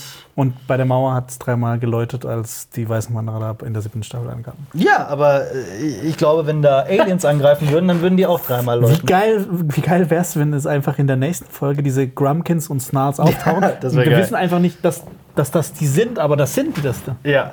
Ähm, gut, möchtest du noch was zu sagen? Also ja, es, es zeigt halt auch auf jeden Fall, dass die, dass, dass die, dass die Nachtwache in Wint- Winterfell einge. Ähm, alle sind die Nachtwache, Ja. will ich damit sagen. Ja, Alle Menschen. wir sind im, auf der Innenseite vor dem Tor, im Hof, im Ritterhof. Ähm, Äh, Moment. ja. Also wir sind jetzt gerade noch bei Ed, äh, Tormund und Die kommen jetzt, die Also kommen da, jetzt. Da, da wolltest du jetzt Da gerade wollte ich jetzt gerade hin. Okay, genau. sorry. Ja, Also es kommen Männer, die zum Teil zu zweit auf Pferden reiten. Das war ja auch eine Frage, wie sie zurückkommen. Und Mhm. das fand ich auch, Ja. auch wieder so ein schönes Detail. Ähm, der schwermütige Ed Tollett, 999. Lordkommandant der Nachtwache, und Sam umarmen sich. Und John will auch Ed umarmen, aber Tormund kommt ihm zuvor. Mhm. Was man auch in dieser, gerade in dieser Folge noch merken wird, dass Tormund zu einem einzigen riesigen Comic Relief geworden Auf jeden ist. Fall, ja. Fand, fand ich ein bisschen Drüber. gewöhnungsbedürftig. Auf jeden ja. Fall, ja. Vor allem die, diese gesamte Geschichte über ihn, die er noch über sich erzählt, die war herrlich witzig. Mhm. Ich habe mich köstlich amüsiert. Aber er ist halt auch tatsächlich so ein unfassbarer Kämpfer. Das vergisst man gerne mal. Ja. Das, das muss man sich einfach immer wieder vor Augen führen, vor Augen, also im Gedächtnis behalten. Ähm, ja, dann umarmen sich aber auch John und Ed und John gibt Barrick respektvoll die Hand. Hand. Sie berichten John von letzter Herd. Was? Meine Fantheorie. Welche Fantheorie? Barrick gibt John die Hand. Vielleicht wird, wenn John dann König wird, wird Barrick seine Hand. Das glaube ich nicht. ähm, ja, sie berichten John von letzter Härten, dass alle Ambers tot sind, beziehungsweise sehr schön formuliert, sie kämpfen jetzt für den Nachtkönig. Ähm, Oh, ich und liebe Barrick als Figur. Ich finde ihn super interessant. auf jeden Fall. Super cool. Äh, Tormund sagt etwas, was im krassen Gegensatz zu dem steht, was Sansa zu Bronze Young gesagt hat. Ähm, sie sagt, ja, es kommen immer noch Menschen aus dem Umland, aber er sagt, wer jetzt noch nicht hier ist, der gehört zu denen. Mhm. Ja. Ähm, es wird immer wieder über die Krypta gesprochen und es kommen noch einige Male in dieser Folge, in der über die Krypta gesprochen wird. Und wer weiß, vielleicht ist das ähm, der große Twist in der Schlacht von Winterfell, nämlich, dass die Krypta eben nicht der sicherste Ort von Winterfell ist, sondern vielleicht der unsicherste. Vielleicht sind die weißen Wanderer schon da, beziehungsweise es ist ja eh schon ein bisschen absurd, dass, dass, dass weiße Wanderer angreifen, die Tote zu Lebenden erwecken können und sie verstecken sich quasi in, einem, in, einem, in einer Halle voller Leichen. Ja. Aber Ähm, vielleicht, vielleicht, ich meine, Winterfell ist ja auch von Brandon Stark Ja. erbaut worden. Ein Mann, Brandon der mit Stark, Magie Kontakt hatte. Ein äh, Brandon Stark, der auch die Mauer erbaut hat. Ja. Vielleicht hat der Winterfell noch den ein oder anderen Kniff. Das kann sein. Das kann definitiv sein. Ähm, gleichzeitig, also ich will nochmal darauf zurückkommen. Die Krypta ist ein Ort, in dem Leichen liegen. Und es greifen Gebeine wahrscheinlich. Gebeine, ja. Aber es greifen Zombies an, die Tote zu Leben erwecken können. Und ich kann mir nicht vorstellen, dass die Krypta, und das wird so oft erwähnt, dass die Krypta der sicherste Ort in Winterfell ist. Ich halte das für Quatsch. Ähm, wer weiß, vielleicht werden tatsächlich ehemalige Starks zu Leben erweckt. Wie cool wäre das? Wie gruselig wäre das? Wie gruselig wäre das? Und ähm, vielleicht kämpfen, ja, kämpfen sie aber, wie, wie abgefahren wäre das, wenn sie durch was auch immer für die Lebenden kämpfen? Du meinst sowas wie ähm, so diese Magie, die auch der dreieugige Rabe Mhm. vor Bran genutzt hat, um äh, Benjen Stark wiederzubeleben. Ja, Oder, also das dann, dem wurde ja auch quasi ein Drachenglas-Ding ins Herz ge Ja. gedingst. ja. Vielleicht kann Bran ja dann äh, noch äh, anderen Toten, ich weiß es nicht. Wir, wir wissen es nicht. Das gibt, sind alles, gibt irgendwie aber auch das sind alles Sinn. Vermutungen. Aber Ja. ich will auch noch erwähnen, dass das Aya bereits im Trailer in der Krypta panisch herumgelaufen ist. Und wenn Arya, wenn Aya vor etwas Angst hat, dann muss es schon krass sein. Das, das untermalt einfach diesen Gedanken, dass, dass, dass, dass es in der Krypta so richtig abgehen wird. Vielleicht kämpft Jon Snow ja sogar in der Krypta gegen Ja. den Nachtkönig. Und ich meine, die Krypta ist ja auch in dieser Staffel super wichtig, weil die ständig alles Wichtige in der Krypta Die besprechen. hat einen eigenen Teaser bekommen. Ja, absolut. Ähm, ich möchte einfach jetzt schon vermuten an dieser Stelle, dass sie vielleicht Nachtkönig und Jon Snow in der Krypta gegeneinander kämpfen. Aber das ist nur wirklich einfach ins Blaue geschossen. Das ist nur eine Vermutung. Vielleicht gewinnt ja sogar der Nachtkönig und Jon, weil er den Tod kennt, wird aber nicht wieder aufgeweckt, sondern Und die letzten vier Folgen sind einfach, äh, die letzten drei Folgen sind einfach nur noch Abspann. Ja. Ähm, ja, aber das wäre übrigens wie bei Babylon 5. Da wird auch erst gegen äh, übernatürliche Wesen gekämpft und dann ist es äh, der Ich Rest. will, das, ich will das noch anschauen. Oh, sorry. Okay, dann lassen wir es. Ähm, gut, dann lasse ich das komplett raus. Äh, wir erfahren auch, dass die anderen bereits am nächsten Tag angreifen werden. Eine ganz große Information für den Zuschauer. Sie haben nur noch einen Tag Zeit. Ähm, und Tormund fragt nach der großen Frau. Dann kommt eine Montage und John spricht aus dem Off. Er sagt, sie kommen, wir haben Drachenglas und valyrischen Stahl, aber es sind zu viele von ihnen, viel zu viele. Unser Feind wird nicht müde, er gibt nicht auf, er fühlt nicht. Und dann lernen wir quasi, dass er das äh, zu den Leuten im Beratungsraum sagt. Und in diesem Beratungs Ritterberatungsraum sieht man, ich habe gezählt, 24 Kerzen, die brennen und einen lodernden Kamin. Es sind immer drei Kerzen zusammen. Könnte man jetzt diskutieren. Hat das irgendeine symbolische Bedeutung oder ist das einfach die Rule of Three?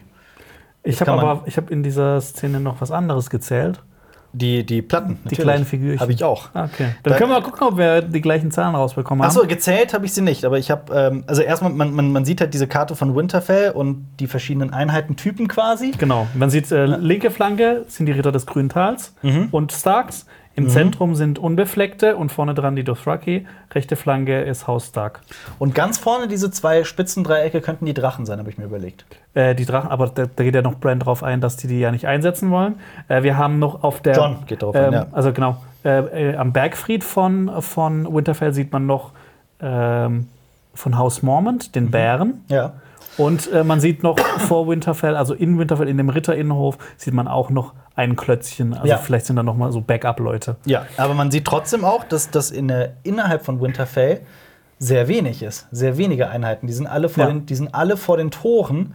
Und ähm, wie gesagt, ich möchte nur erwähnen, was passiert, wenn, wenn, wenn die wahre Bedrohung in der Krypta steckt und die Bedrohung bereits drinnen ist, während noch munter draußen gekämpft wird oder die Einheiten nicht mehr reinkommen oder was auch immer. Alles möglich. Ähm, ich fand es auch sehr witzig, nicht witzig, äh, äh, abgefahren, wie detailverliebt die Serie war, weil die Personen, die für die jeweiligen Einheiten zuständig sind, am Tisch auch genau da stehen, wo die, wo die Plättchen liegen. Noch so Genau. ein nettes Detail. Ich habe äh, noch mal alle Plättchen gezählt gestern. Bitte. Und zwar, ich hätte mir jetzt, ich hätte es ungefähr so als Richtwert genommen, vielleicht ist ein Plättchen 100 Mann. Ja. Würde mir so ungefähr, Mhm. Könnte man so schätzen. Wie viele Einheiten wären es dann insgesamt? Dann wären es 5000? Insgesamt wären es dann knapp 12.000 Mann. 12.000, okay. Das wären 6.000 Unbefleckte Mhm. von der Zahl her. Ich meine, am Anfang soll, ich glaube, am Anfang von der, von der, in der dritten Staffel bekommt Mhm. äh, Danny ja die Unbefleckten, sind es 8.000. Und da gibt es ja so ein bisschen Verschleiß, weil ja, die Belagerung von Marine und Ja. äh, die ähm, Schlacht von ähm, Castle Stein. Mhm. Ähm, 1800 Dothraki. Ich weiß nicht, ob das kommt mir ein bisschen wenig vor, Mhm, weil das genau. eigentlich so ein Riesenheer ist. Äh, 2100 Nordmänner auf der rechten Flanke Mhm. und äh, 1100 äh, auf der linken Flanke und dann noch 700 Ritter aus dem Grüntal. Grüntal, Gibt ja. knapp 12.000 Mann. Okay, aber das klingt realistisch. Das klingt doch Ja. ungefähr. Und ich meine, am Anfang der Folge wird gesagt, ja, die Goldene Kompanie hat die 20.000 Mann, also dass Mhm. Cersei Fresh Troops hat, also frische Truppen. Und 20.000 Mann plus die Lannisters sind vielleicht 30.000 Mann. Können dann locker wirklich noch das, was übrig Mhm. Absolut. bleibt, ähm, Absolut. finishen. Das wissen wir. Da auch wieder die Frage, was passiert danach. Ähm, wir sehen aber auch auf jeden Fall, dass es viel mehr Plättchen der weißen Wander der anderen gibt als, als Lebende. Ähm, John sagt Die habe ich nicht gezählt. Nee, die brauchen wir noch nicht zu zählen. John sagt, dass sie keine Chance haben, aber sie wissen von ihrer Mission nördlich der Mauer, dass alle Wiedergänger sterben, wenn der weiße Wanderer stirbt, der sie erweckt hat. Ja, erweckt und hat. der Ergo, Nachtkönig, Nachtkönig hat, hat alle alle erweckt. Tötest du den Nachtkönig, tötest du sie alle. das ist quasi wie Star Wars Episode 1, wenn sie das äh, ähm, Schiff von der Handelsföderation ausschalten müssen, Ja. um alle Druiden kaputt zu machen. Quasi. Äh, Jamie sagt, Jamie sagt richtigerweise, dass der Nachtkönig dann nicht in die Schlacht eingreifen wird, sondern sich verstecken wird. Aber einer weiß es natürlich besser, der Weirdo vom Dorf, Bran, beziehungsweise der dreieugige Rabe. Der, Der, der dritte Rabe. der dritte Rabe, der sagt etwas, das die ganze Schlachtplanung auf den Kopf stellt. Der Nachtkönig habe schon immer versucht, dreieugige oder dritte Raben zu besiegen. Ähm, das tut er, um eine endlose Nacht zu erschaffen. Und das zeigt auch, wie wichtig der dreieugige Rabe für die Welt ist. Und ich fand diesen Dialog herrlich. Denn, also da einmal, was Sam fragt, warum? Warum? Ne? Ähm, ja, der dreieugige Rabe ist das Gedächtnis der Welt. Deswegen muss der Nachtkönig ihn auslöschen. Und Sam sagt ja auch, wenn ich die Welt auslöschen würde, dann würde ich bei dir anfangen. Ja.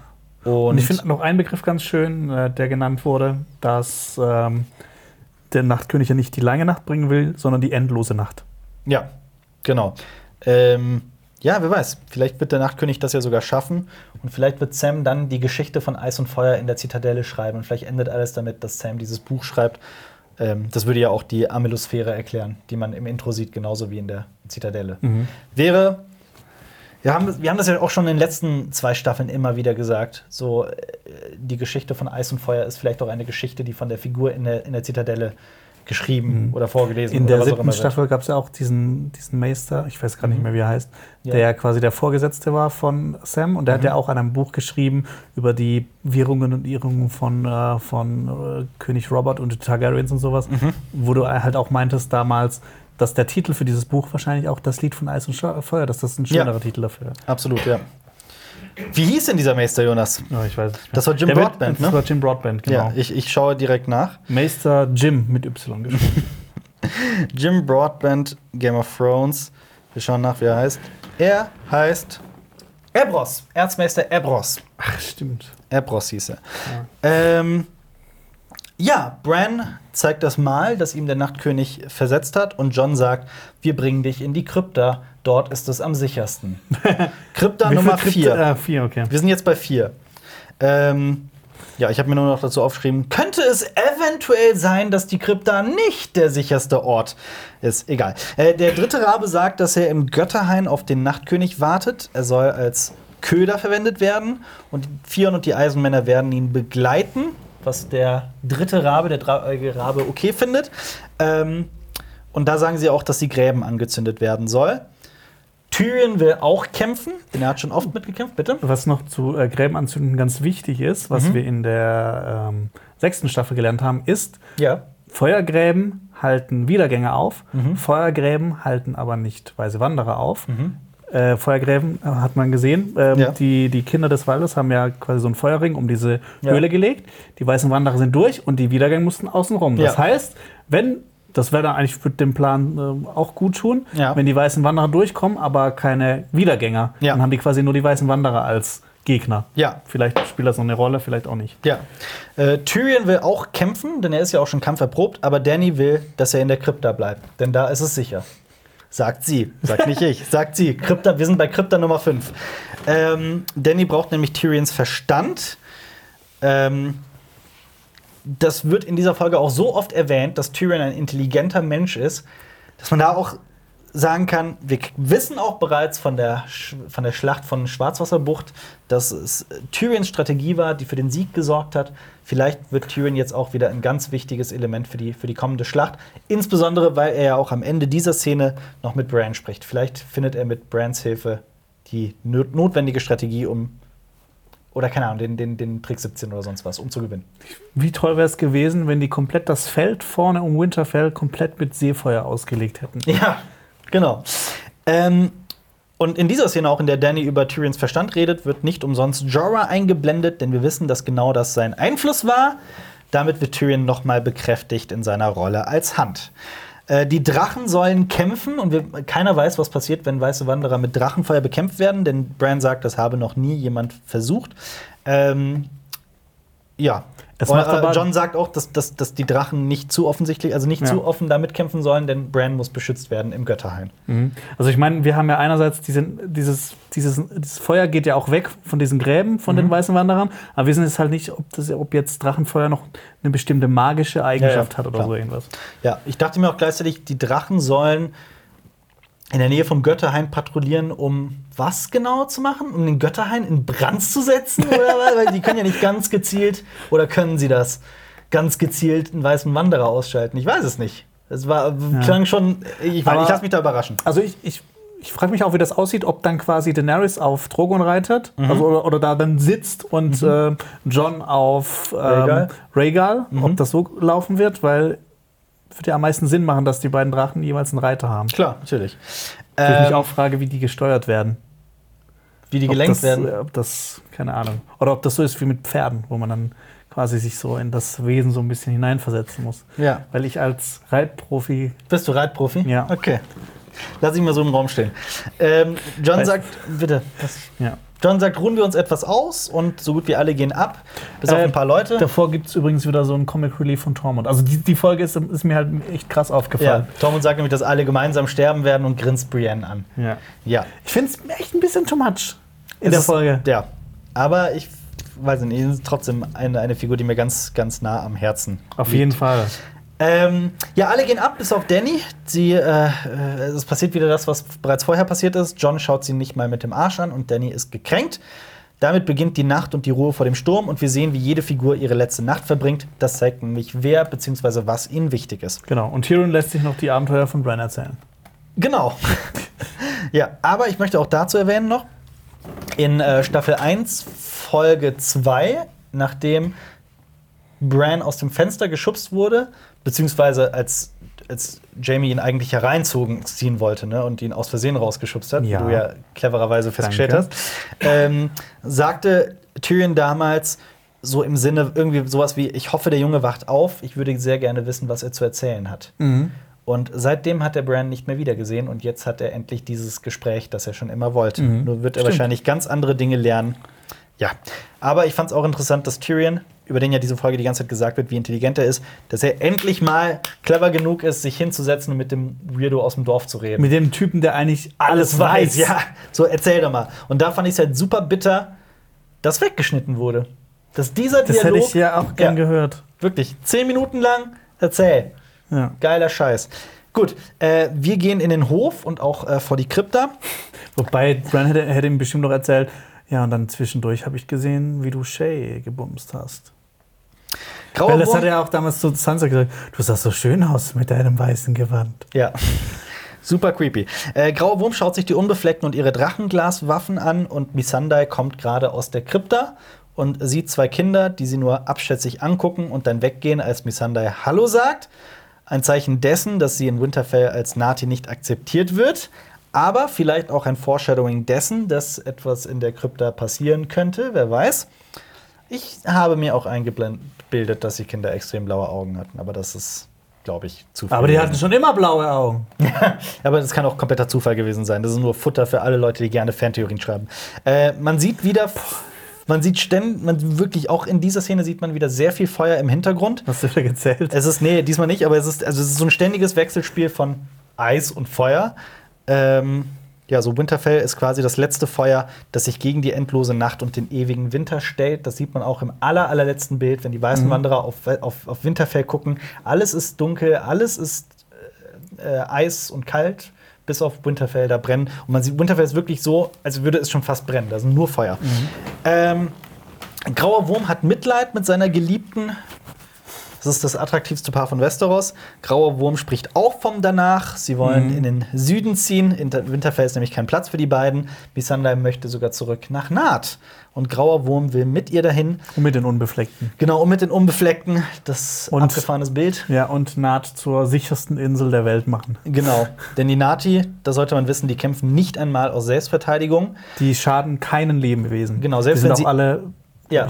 Vegetarier. Ja, genau, sie sind Vegetarier. Ähm, und sie werden lediglich beschützt von den Schmetterlingen, die auf der Insel hausen. Denn diese Schmetterlinge, ähm, die übertragen ein, eine, ein, also auf Fremde Schmetterlingsfieber. Eine, das Schmetterlingsfieber, genau, eine Krankheit, die alle dahin rafft. Ähm, und ich dachte mir so in dem Moment, hey Missandei, solltest du das graue Wurm nicht besser mal mitteilen? Das, stell dir vor, die Unbefleckten reisen dahin, innerhalb von einer Woche sind alle tot. Wirklich alle. alle. Alle, alle, ja. Äh, Stattdessen grinst sie nur dämlich, aber gut. Vielleicht ist das ja in der, in der Serie anders. Aber vielleicht ist sie so an dem Punkt angekommen, sie kann nicht mehr von dieser Beziehung zurück, Ja. aber sie hat überhaupt keinen Bock mehr drauf, also nimmt sie ihn einfach mit nach Naht und das Problem äh, äh, löst sich von ja. selbst. Ja.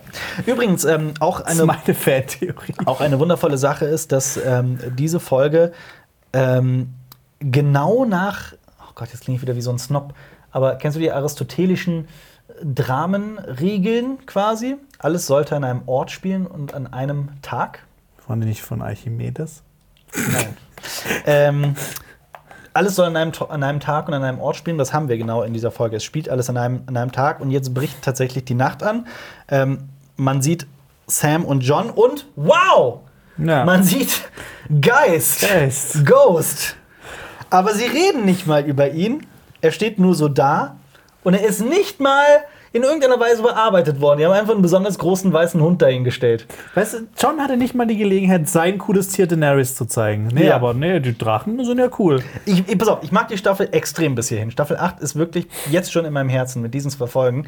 Aber was sie mit den Schattenwölfen machen, ist wirklich eine Frechheit. Die Frechheit ist natürlich jetzt viel zu krass, aber es ist echt.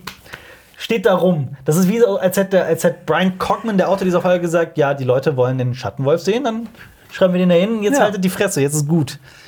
Äh, ja. John hat Danny noch nichts von seiner Herkunft erzählt, darüber sprechen nämlich Sam und John. Und dann kommt Ed. Und Ed sagt etwas, was wieder diesen Gedanken untermauert, von wegen, dass Winterfell jetzt die Nachtwache ist, quasi, dass alle die Nachtwache sind. Er sagt nämlich, und unsere Wacht beginnt. Genau.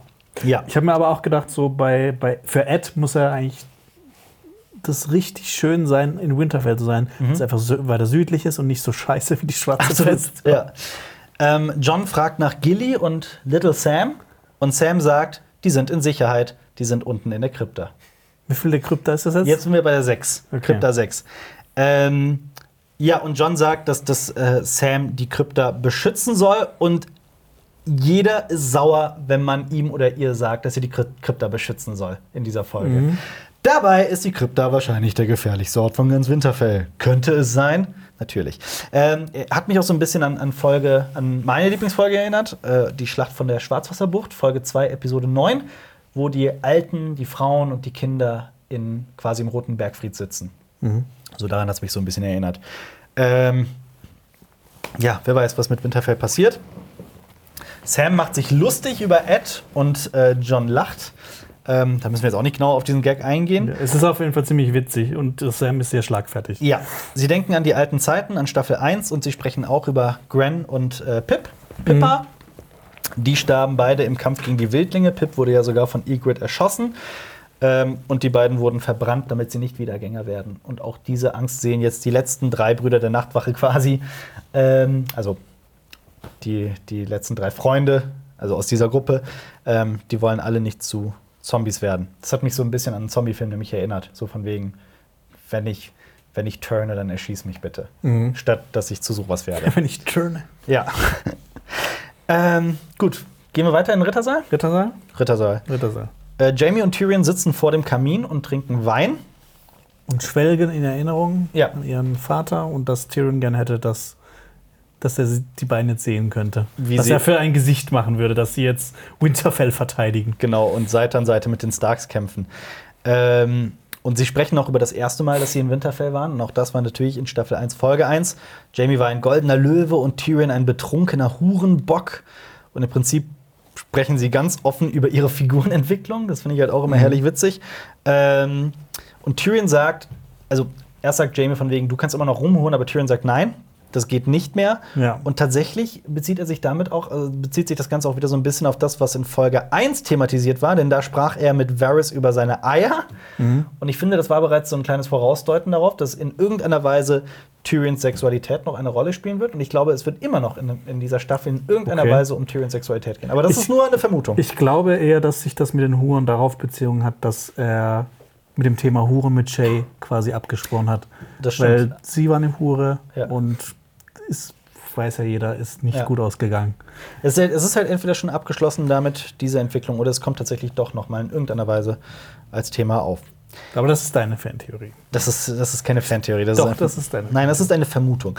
Äh, Brienne und Podrick kommen. Sie suchen einen warmen Platz und Podrick will gerne trinken, aber Brienne ist die pflichtbewusste Frau, die dann doch einknickt. Ein Gruppenzwang par excellence. Ähm, es ist so quasi das letzte Besäufnis vor der großen Schlacht. Ähm, und Tyrion macht Podrick den Becher sogar extra voll. Und auch da ist das Schauspiel einfach herrlich. Ich meine, Tyrion hat ihm einiges zu verdanken. Das stimmt. Sein Leben unter Ja. anderem. Sie setzen sich alle, Sir Davos kommt und will nur an den Kamin, er will gar nichts trinken. Und dann kommt auch Tormund und Brienne ist in einer ganz heiklen Lage, denn sie sitzt quasi zwischen, zwischen den zwei Männern ihres Herzens. Oder Also sagen der wir, eine will sie und der andere weiß es noch nicht. ja, sagen wir es mal so, sie ist umgeben von zwei Männern, die ihr viel bedeuten oder in einer gewissen Weise was bedeuten. Ähm, es ist so quasi der, das, was der, das, was, wie sagt man das denn? Es gibt etwas, was der Verstand möchte und etwas, was das Herz möchte. Und Der Tormund Kopf, ist ja, der Tom, Kopf. Genau, der, also Tormund ist ja purer Sex Okay. und das Körperliche. Und das, äh, dazu kommen wir jetzt auch, denn ähm, also er hat erstmal sein eigenes riesiges Trinkhorn dabei, wo man jetzt auch über Phallus-Symbolik und sowas sprechen könnte. Ähm, Tormund blickt dann Jamie an, so ganz herausfordernd, und nennt ihn äh, im Englischen King Killer, beziehungsweise im Deutschen Königsschlechter. Niemand nennt ihn so. Er Ja. heißt ja Königsmörder, beziehungsweise King Slayer. Das ist natürlich typisch Tormund, der nichts über die Tradition des Südens weiß oder über die Geschichte. Ähm, ja, und er erzählt die Geschichte vom Giantsbane, vom Riesentod. Denn er habe als, einen Riesen getötet, als er zehn war und schlief mit dessen Frau, die für ihn ein. Nee, der ist nur so ins, äh, ins Bett geklettert. Ja, also das meinte ich mit Stief. Ach so. Schlief mit ihr und äh, äh, sie hielt ihn für ihr Baby und hat ihn mit ihrer Milch drei Monate lang großgezogen. Falls das denn alles stimmt. Ja, vor allem, Und- dann muss diese Riesenfrau ziemlich dumm sein, dass plötzlich da ein Kind ist. Ja. Die, ah, okay. Ja. Habe ich ja fast vergessen. Ja, aber man sagt ja sogar, dass das, äh, äh, also in den Büchern war das immer so, dass Tormund mit Bären verkehrt haben soll. Er soll mit Bären. Ja, das ist ja das andere, was er immer erzählt. Genau.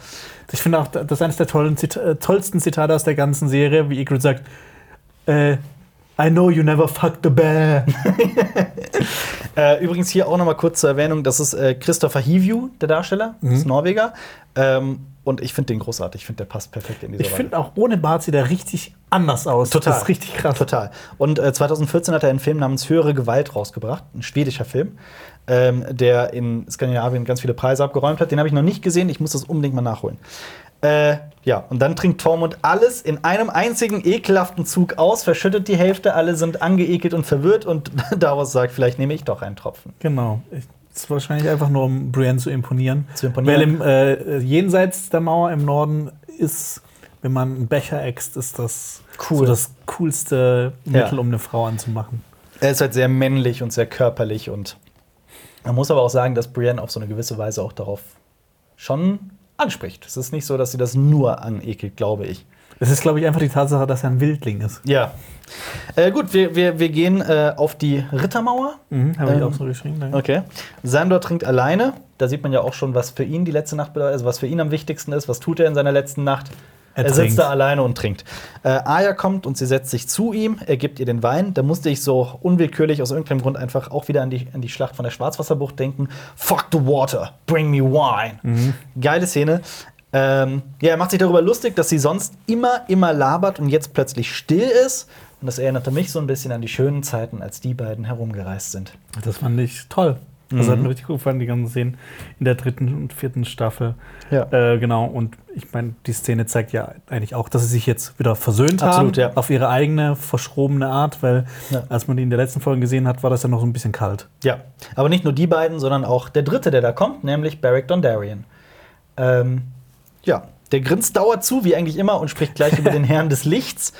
Ähm, und dann, dann sagt Sandor auch was, was herrlich, was ich sehr witzig fand. Dann wird der Herr des Lichts sich fragen, wieso er euch 19 Mal zurückgebracht hat, nur damit ich euch jetzt von der Mauer werfe.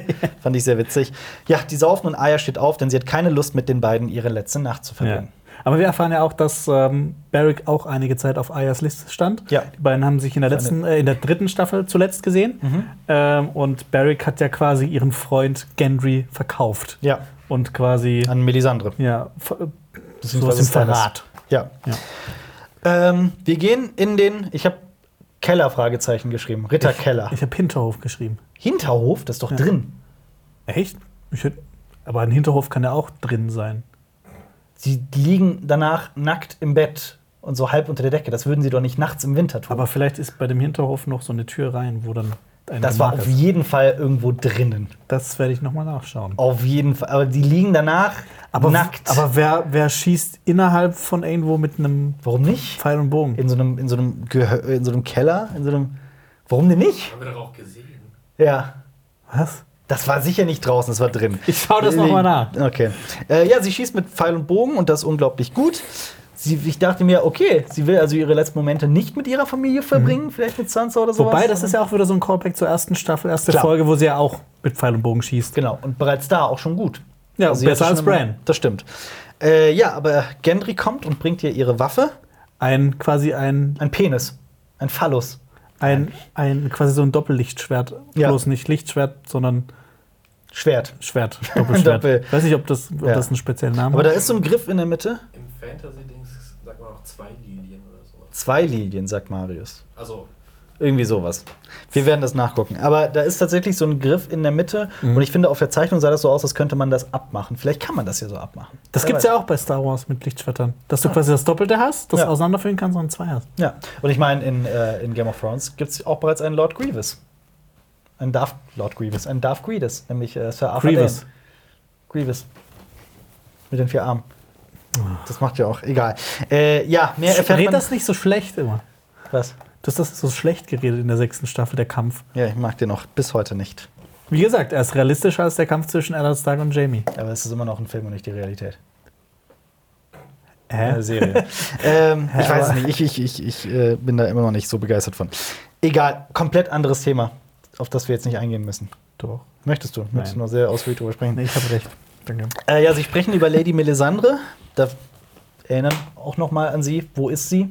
Sie ist Wird sie, Wird sie noch vielleicht wieder- in der äh, größten Stunde der Not mit einem Heer von 3000 Rohirrim einreiten und mir das Licht mitbringen? wer weiß. Vielleicht, keine Aber Ahnung. Aber ich meine, sie.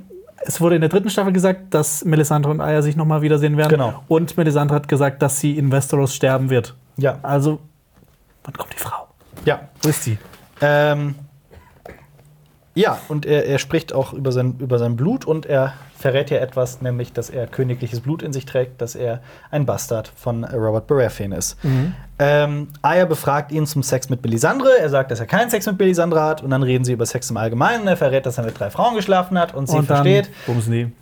und sie versteht, dass, dass er, also sie macht das ja auch, weil sie ihr erstes Mal nicht mit einer Jungfrau vergeuden will, sondern weil sie auch jemanden will, der im Bett was drauf hat.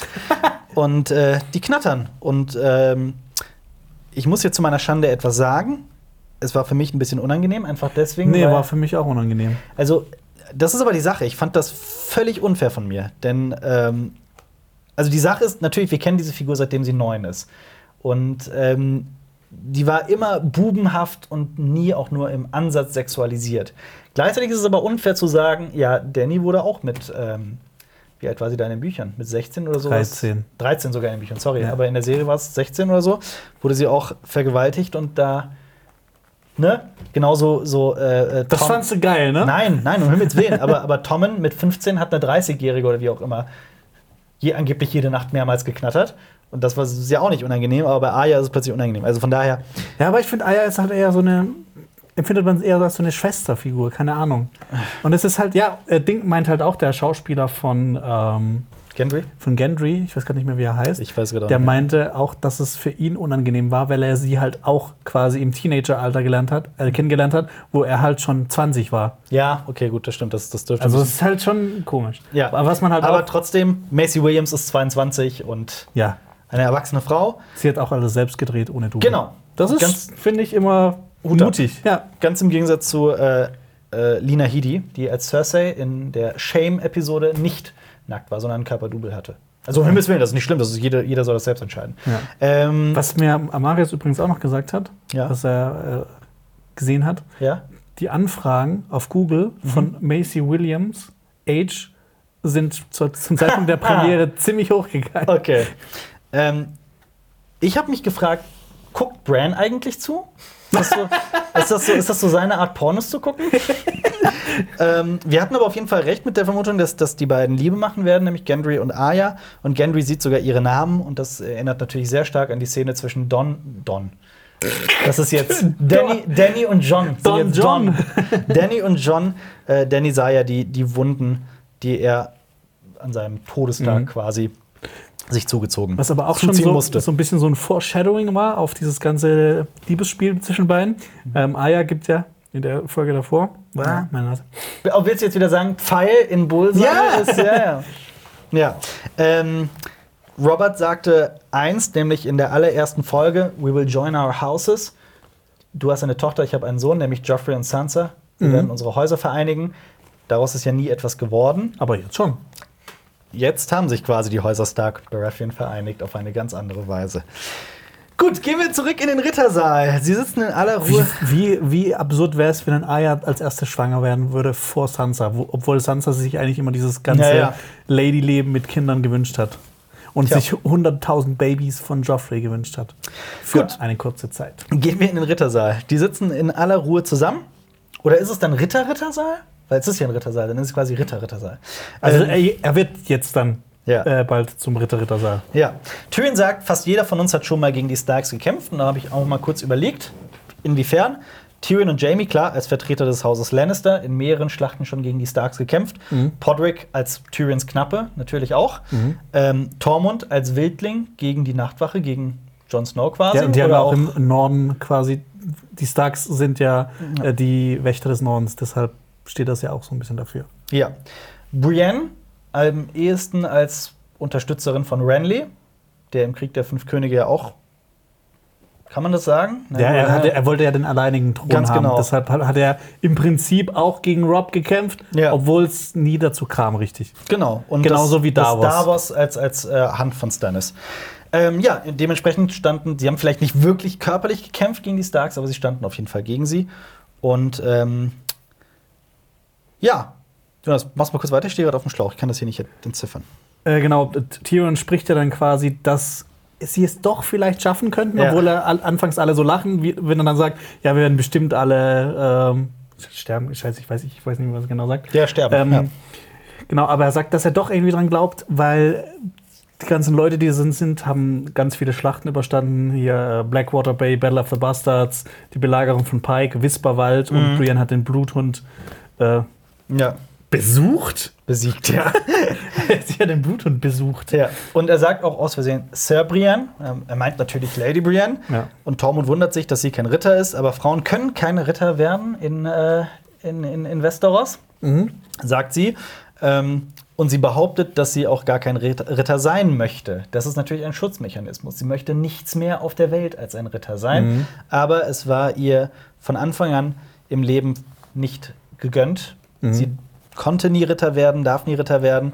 Und ähm, sie blickt auch deswegen in dem Moment Podrick an, denn er weiß ja ganz genau, dass das nicht wahr ist. Oder könnte zumindest ein sehr gutes Gefühl dafür haben, dass das nicht wahr ist. Mhm. Das Witzige ist auch, dass ähm, in der vierten Staffel ja auch ähm, heiße Pastete, als sie sich treffen, sie ja auch fragt, ob sie ein Ritter ist. Mhm. Tja.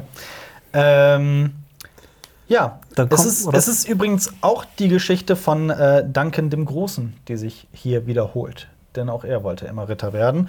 Und Jamie sagt, dass äh, nicht Könige notwendig sind, um jemanden zum Ritter schl zu schlagen, sondern auch Ritter Ritter schlagen können. Äh, und Jamie schlägt Brienne zum Sir, zum Ritter. Brienne lacht erst, aber es ist im Prinzip das, was sie schon immer wollte. Es ist ein sehr, sehr Es emotionaler ist ein Moment. extrem emotionaler Moment. Und ich finde, wenn die Figur nicht gerade Brienne wäre, hätte es wahrscheinlich bei mir noch ein bisschen mehr ausgelöst. Aber ich finde halt Brienne als Figur nicht so toll. Ja. Aber ich fand es trotzdem ein schöner Ja, Moment für ich sie. möchte hier nicht noch mal das vierte Buch erwähnen. Feast for Crows, das äh, in dem Brienne einfach nicht aufhören möchte. Ähm, ja, Jamie sagt, im Namen des Kriegers gemahne ich euch tapfer zu sein, im Namen des Vaters gemahne ich euch gerecht zu sein, im Namen der Mutter gemahne ich euch die Unschuldigen zu beschützen. Und während mir gerade so in dem Moment die Tränen kamen, so langsam ich so ein Kloß im Hals bekam, dachte ich mir, oh Gott, zählt sie jetzt alle sieben auf? ja, aber damit ist der Titel der Folge auch noch mal erklärt: Knights of the, Night of the Seven Kingdoms. Ähm, alle applaudieren und Tormund ist am begeistertsten und Brienne lacht über beide Ohren. Und diese Einstellung, dieses, dieses, dieses, dieser, dieser Anblick des puren Glücks in ihrem Gesicht, es wirkt auch deswegen so stark, weil sie eigentlich über acht Staffeln lang immer das genaue Gegenteil gemacht hat. Sie hat immer versucht, ihre Emotionen zu kontrollieren, aber dieses Mal kann sie es nicht mehr. Sie wollte schon immer ein Ritter werden und ja, We weißt was Jetzt ist sie zum ersten Mal so richtig durch und durch glücklich, könnte man sagen. ja. Ja. Ähm, ähm, Gwendolyn Christie, die äh, Schauspielerin von äh, Brienne, Ja. die spielt ja auch bei Star Wars mit. Und ich habe jetzt erst vor kurzem herausgefunden, dass jemand anderes bei Game of Thrones auch bei Star Wars mitgespielt hat. Wer denn? Grandmeister Pycelle. Ach, tatsächlich. Wie General Weirs, der, der in dem Ah, okay. AT-80. Ja. Das ist mir ganz lange nicht aufgefallen. Krass, nee, mir auch Und nicht. dann habe ich mal, ich habe mal einfach mal bei ein paar Leuten gegoogelt, die da mitspielen, Mhm. was die eigentlich sonst so gemacht haben. Und äh, dieser Typ, dessen Namen ich mir gerade nicht weiß, Von äh, der hat schon in richtig vielen krassen Filmen gespielt. Also hat mich äh, doch dran sehr beeindruckt. Okay, der heißt übrigens Julian Glover. Julian Glover. Ja, Aber ich glaube, er ist nicht mit. Ähm, das, das weiß Danny ich nicht, das Glover schaue ich jetzt nicht nach. Aber, er spielt auch in Indiana Jones 3 mit übrigens. Genau, und, genau. Ja, und in Harry Potter, die Kammer des Schreckens. der ist Und in allen, fast in allen großen, fetten Franchises vertreten. Krass, krasser Scheiß. Und Fehlt nur noch ähm, Herr der Ringe. Doctor Who auch in acht Episoden. Aber gut, ähm, gehen wir weiter. Wir müssen ein bisschen auf die Tube drücken hier. Okay. Wir haben ähm, den Hof, da sprechen Sir Jorah Mormont und seine Cousine Lyanna Mormont, die unterhalten sich, während Ritter aus dem grünen Tal im Hintergrund marschieren. Lyanna ist die Zukunft des Hauses Mormont und deswegen sagt Jorah, sie soll doch bitte in der Krypta verweilen, da wo es sicher ist. Wir sind bei, Sieben? wir sind bei sieben. Oder und das ist, wir sind bei sieben und sieben ist tatsächlich die finale Zahl, auf die ich kam. Ähm, Lyanna bleibt stur und will kämpfen und so setzt sie auch ihren, ihren, ihren, ihren Kopf durch. Also, also auch nach dem Schlachtbahn, wenn es nach dem zu urteilen geht, ist sie ja auch in Winterfell drin, Genau. in, irgendwie in dem äh, Der Mann- Bergfried. also da ist ja der Bär. Ähm, ja, also ich möchte einfach noch mal ein Kapitel kurz öffnen für Bella Ramsey, die Schauspielerin. Also unfassbar. Mit so einer Grazie, also was das für eine hochintelligente Dame sein muss, unfassbar. Und äh, was, was schätzt du, wie alt sie ist? Ich finde, sie wirkt in der Serie immer so, als wäre sie zwölf. Neun? Sie ist 16.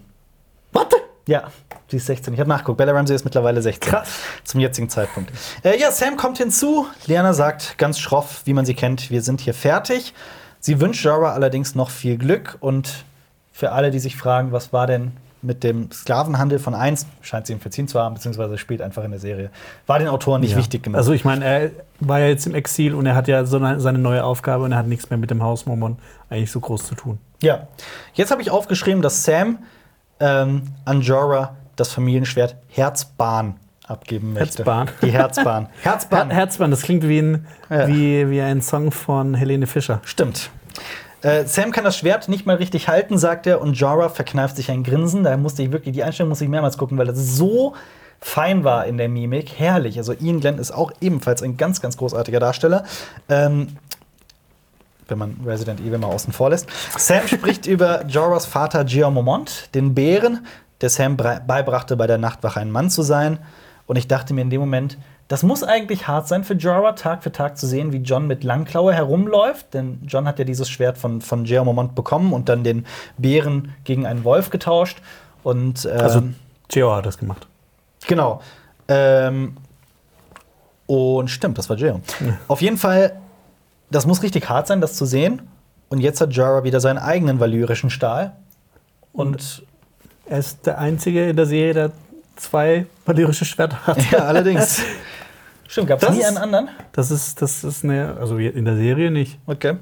Also, Also halt, dann Tywin hatte quasi zwei und hat ja, mit, mit, mit, mit äh, Eis umschmieden, dann hatte Ja. er quasi zwei. Aber gut, äh, also ist es schon geil, wie die Schwerter schon ihre eigene Geschichte haben. Äh, Fand Ja, ich finde auch, toll, ja. dass, die teilweise auch Synchronaufnahmen gezeigt werden und dass die Namen haben. Das finde ich toll. Ich meine, manche von den Schwertern Mhm. haben irgendwie mehr Charakter als manche Figuren in anderen Serien Das stimmt. oder Filmen. Das stimmt. Jorah nimmt es auf jeden Fall voller Respekt an und führt das Schwert im Andenken an. Je nachdem. Randall Tarly oder Jerome Mont. Beide. Ja. Ja. Äh, Winterfell Rittersaal. Tyrion will weiter trinken, aber es gibt keinen Wein mehr. Und er will ein Lied hören und fragt sämtliche Figuren. Erst Davos. Davos antwortet: You'd wish for a quick death. Mhm. Ihr würdet euch einen schnellen Tod wünschen. Ähm, fand ich ein bisschen verrückt, denn eigentlich hätte ich persönlich hätte es Davos sogar zugetraut. Kommt aus dem Flohloch und so. Ja, Vielleicht- so, so, vielleicht so, so ein schönes Schiffslied. Genau. Ey, aber- Spanish Lady. aber gut, trotzdem sehr Spanish witzig. Ähm, Brienne, Sir Brienne schüttelt den Kopf. Er sagt ja auch noch mal extra Sir Brienne, was natürlich toll ist in dem Moment. Die Art und Weise, wie Christopher Heaview alias Tormund dann Nein grummelt, muss ich mir auch Süß. mehrmals ansehen. Das war richtig cool. Und Podrick singt. Und in dem Moment dachte ich mir, was kann dieser Darsteller, dieser Mann eigentlich nicht? Und hier haben wir eine weitere Parallele zu Der Herr der Ringe. Ja, die, der, der Gesang vor der Schlacht. Also nicht vor der Schlacht. Also es gibt Ja. ja, einen kurzen Angriff auf Osgiliath. Ähm, und da singt Pippin für Denethor ein Lied, während man dann eine Schlachtszene sieht, ähm, wo ähm, Faramir Osgiliath angreift. Und das funktioniert nicht so ganz gut, weil Ja. da 100.000 Orks sind. Okay. Aber hier möchte ich auch unbedingt erwähnen, ich weiß, ich möchte jetzt nicht wieder der Snob sein, so von wegen hört den Originalton, hört den Originalton. Aber ich habe mir das Lied auf Deutsch und auf Das Englisch angehört. Es ist auf- Auf Deutsch ist es furchtbar. Es ist super also, schräg. Also Ja. wirklich furchtbar. Und auf Englisch ist es wirklich schön. Es ist richtig, richtig schön. Und ich dachte mir auch, ähm, dieser Podrick ist immer für eine Überraschung gut. Einmal das, was er damals mit den Huren gemacht hat, die dann sein Geld nicht annehmen wollten. Dann kann er mittlerweile kämpfen. Er hat Tyrion gerettet. Und ich dachte mir, vielleicht hat er den Huren damals nicht mit seinem magischen Penis imponiert, sondern vielleicht mit Gesang. Ja. Wer weiß. Vielleicht war, war Gesang die Art und Weise, wie er das Geld Vielleicht hat, haben, hat das noch nie jemand für diese Huren gemacht und die waren so gerührt von diesem Ja. Moment. Ja. Das, ja. Und das Lied, das er singt, ist äh, nicht nur für die schöne Begleitung einer Montage da, es hat natürlich eine Bedeutung. Ich habe sogar die Lyrics aufgeschrieben. Soll ich sie vorlesen? Ich mache die Kurzfassung. Ähm, High in the Halls of. Nee, komm, scheiß drauf. Es ist auf jeden Fall Jennys Song. Das ist ein, äh, ein Jennys Lied. Das ist ein Lied, das es auch in den Büchern gibt. Da allerdings immer nur in einer gekürzten Fassung. Das wurde hier ausgeschrieben. Ähm, es geht tatsächlich in dem Lied um Duncan den Kleinen. Also Duncan Targaryen. Duncan Targaryen, genau. Der, äh, das, das wirkt wie ein komischer Name und das hat auch einen Sinn. Aegon V., das ist quasi in der Serie äh, Dannys Großvater. Ja, in den Büchern ist es ein Urgroßvater. Von Danny quasi, genau, weil da noch ein Jaehaerys II. dazwischen ist. Ähm, und Duncan der Kleine verzichtete auf den Thron, genau wie Rob Stark, denn er wollte, also nee, ich sag's anders. Ähm, Duncan der Kleine verzichtete auf den Thron, um Jenny of Oldstones aus der Flusslande zu heiraten. Äh, Hier kann man noch mal anmerken, ja. Männer machen dumme Sachen für Frauen. Ganz genau. Und übrigens auch am Samstag kommt äh, aller Voraussicht nach ein Special von uns. Also abonniert Cinema Strikes Back, denn wir bringen auch noch mehr Videos zu Game of Thrones. Da werden wir das auch noch mal anreißen bzw. genauer erklären. Ähm, eine Hexe behauptete über diese Jenny, dass Jenny von den Kindern des Waldes abstammt. Und Duncan verliebte sich in diese Jenny, war aber eigentlich an eine Baratheon, an eine Baratheon versprochen. Aber genau wie Rob oder etwa Rhaegar heiratete Duncan stattdessen die Frau, die er, die er liebte, nicht die Frau, die die pol politisch kluge Wahl gewesen wäre. Ähm, diese Jenny wird sogar in Staffel 7 erwähnt von den Erzmeistern am Tisch. Die äh, sagen nämlich, die sprechen über Brands. Ist das so uninteressant, was ich jetzt Nee, nee, ich, Handy- grad, Also- ich, ich wollte gerade noch was recherchieren. ja. Ja. Ähm, sie sprechen über Brands Nachricht. Sie halten das nämlich für Quatsch. Genauso wie Jenny, die ja von den Kindern des Waldes abstammen soll. Die sagen da irgendwie sowas in der Art. Ähm, boah, ich mach die, ich, ich kürze das hier noch ein bisschen ab und mach's so interessant wie möglich. Ähm, in den Büchern schwärmt Sansa sogar von dieser Jenny, dem armen Mädchen, also dem Mädchen, das wirklich aus sehr einfachen Verhältnissen kommt, in das sich dann aber ein Prinz verliebte. Ähm, und Duncans Entscheidung gegen die eigentlich also intelligente politische Verlobung führte zu einer blutigen Rebellion der Baratheons. Das ist allerdings auch noch mal eine komplett andere Geschichte, die ich hier nicht aufreißen möchte. Ähm, und Jenny starb bei einem Feuer, nämlich der Tragödie von Sommerhall, Genau. genauso wie Aegon V. und Duncan der Kleine. Und sie soll als Geist quasi ihre geliebten Menschen gesucht haben. Und viele glauben sogar, und jetzt schließt sich ein ganz interessanter Kreis, viele glauben, dass Rhaegar Targaryen das Lied geschrieben hat und er das Lied sogar Lyanna Stark vorgesungen haben soll beim Turnier von Harrenhal, was so der Moment gewesen sei, in dem, in dem sie sich, also Lyanna Stark, sich in Rhaegar verliebt habe. Und später in dieser Folge sagt Danny sogar explizit, dass Rhaegar gerne gesungen habe. Was das Ganze nochmal unterschreibt. Also es unter, unterstreicht. Das ist also wirklich ein, ganz- ein ganz, ganz besonderes Lied. Und für alle Fantheoretiker da draußen, ähm, die Hexe aus den Wäldern, die behauptete, dass Jenny eine, eine, eine, eine, eine Nachfahrin der Kinder des Waldes gewesen sei, die sagt auch, dass Aerys, äh, Aerys der Zweite und Rhaela Targaryen den Prinz zeugen würden, der versprochen wurde. Genau. Rhaegar. Ja. Aber was man, Aber, sich, ich glaub, ja. was man so, sich auch zu, zu äh, Gemüte führen muss, dass Mhm. äh, diese Jenny Ja. eigentlich, wenn das nicht passiert wäre, Mhm. wäre Duncan Targaryen der König geworden Mhm. und Aerys der Zweite wäre wahrscheinlich niemals König geworden. Ja. Das wäre dann in eine andere Linie reingerutscht, die Linie von Duncan Targaryen. Ja. Und dann wäre auch diese ganze Sache nicht passiert. Die ganze Geschichte Also wäre das so wäre nicht dann wieder passiert, ja. so dieser, dieser, dieser Schmetterlingseffekt. Schmetter- Genau, Absolut, Schmetterlingseffekt. Eine kleine Ja. Sache geändert und dann hätte Ja. alles anders ausgesehen. Ja, man sollte vielleicht erwähnen, dass das Jennys Lied, Jennys Song immer gesungen wird, wenn man in den Ja. Büchern zumindest, wenn man, äh, wenn eine Schlacht bevorsteht. Ich habe mir auch aufgeschrieben, also während dem Gesang kommen dann plötzlich auch Instrumente dazu. Mhm. Dass Marius das bestimmt richtig kacke von hätte, weil deshalb findet er Hobbit 1 auch so scheiße. Okay. Weil die, äh, weil die äh, Zwerge singen und dann kommt äh, Instrumente im Hintergrund. Okay. äh, ja, jetzt kommt allerdings auch Ähm, eine, eine super wichtige Montage. Möchtest du was sagen? Genau, noch, noch eine Sache zu dem Lied. Ähm, und zwar hört man da das auch im Abspann nochmal. Genau. Und äh, Von Florence and the Machine. Genau, Florence and the Machine. Ja. Richtig geile Band, habe ich auch schon ähm, äh, live gesehen. Okay. Ähm, diese Montage ist auch super wichtig. Wir sehen nämlich erst Sam und Gilly. Diese beiden sind wach. Zwischen Sam, Sam Jr., der mittlerweile echt alt geworden ist, muss man mal so sagen. Ich fand es auch sehr interessant, dass Sam bereits kampfbereit im Bett liegt. Er hat quasi seine Rüstung an. Ähm, also nicht die Rüstung, Rüstung, aber so ein Wams auf jeden Fall. Ähm, in Winterfell herrscht noch buntes Treiben, aber man sieht Sansa und Fionn gemeinsam essen und sie blicken sich tief in die Augen. Gendry und Arya liegen nackt im Bett, angeblich ja draußen, ne? Macht voll viel Sinn, ja. Ähm, Grauer Wurm und Missandei küssen sich und ja, also, also eins ist offensichtlich, es werden die ganze Zeit Liebespaare gezeigt und vielleicht hat das einen Grund, dass hier auch Sansa und Fionn gezeigt werden. Ähm, was man dann aber auch sieht, ist, dass Danny in der Krypta zu John kommt. Ein weiteres Liebespaar. Ja. Aber das Ding ist, wen hättest du sonst mit Sansa zeigen wollen? Ja, aber wieso zeigst du überhaupt Sansa in diesem Moment? Warum zeigst du da nicht? Weil Sansa eine wichtige Figur ist. Ja, aber andere wichtigen Figuren werden auch nicht gezeigt. Zum Was ist Beispiel? mit Jamie, Tyrion? Was ist mit. so wichtig sind die nicht. Die sind nicht so richtig, okay. Die kam ja davor schon genug vor. Ja. Ähm, ja, und das passt halt aber auch zu Jennys Song, denn in Jennys, Jennys Song geht es ja um die Liebe. Genauso wie in der gesamten Folge geht es um die Liebe. Ich sagte ja auch, diese Folge könnte auch The Things We Do for Love heißen, ähm, denn die Liebe unterscheidet uns von den Toten, von Genau. den anderen. Und damit kommen wir quasi zur, Sicheren Krypta. zur sicheren Zur Krypta. sicheren Ritterkrypta. zur sicheren, sicheren Krypta. Ähm, Nee, wie viel sicher? Sechsmal? Siebenmal? Siebenmal, das ist jetzt quasi das achte Mal. Mhm. Ähm, man sieht Dutzende Kerzen und einige Feuer. John, Die hast du nicht gezählt? nein. John blickt auf Lyanna Stark, seine Mutter, und Danny hält diese Rede von wegen: Mein Bruder Rhaegar, es hieß immer, er wäre so anständig und gütig, er hätte gerne gesungen und an Mhm. arme Kinder Gold verteilt. Und John sagt ihr halt die ganze Wahrheit auf eine sehr elegante Weise. Das fand ich wirklich toll geschrieben. Ähm, John sagt ihr, dass Rhaegar Lyanna nicht vergewaltigt hat.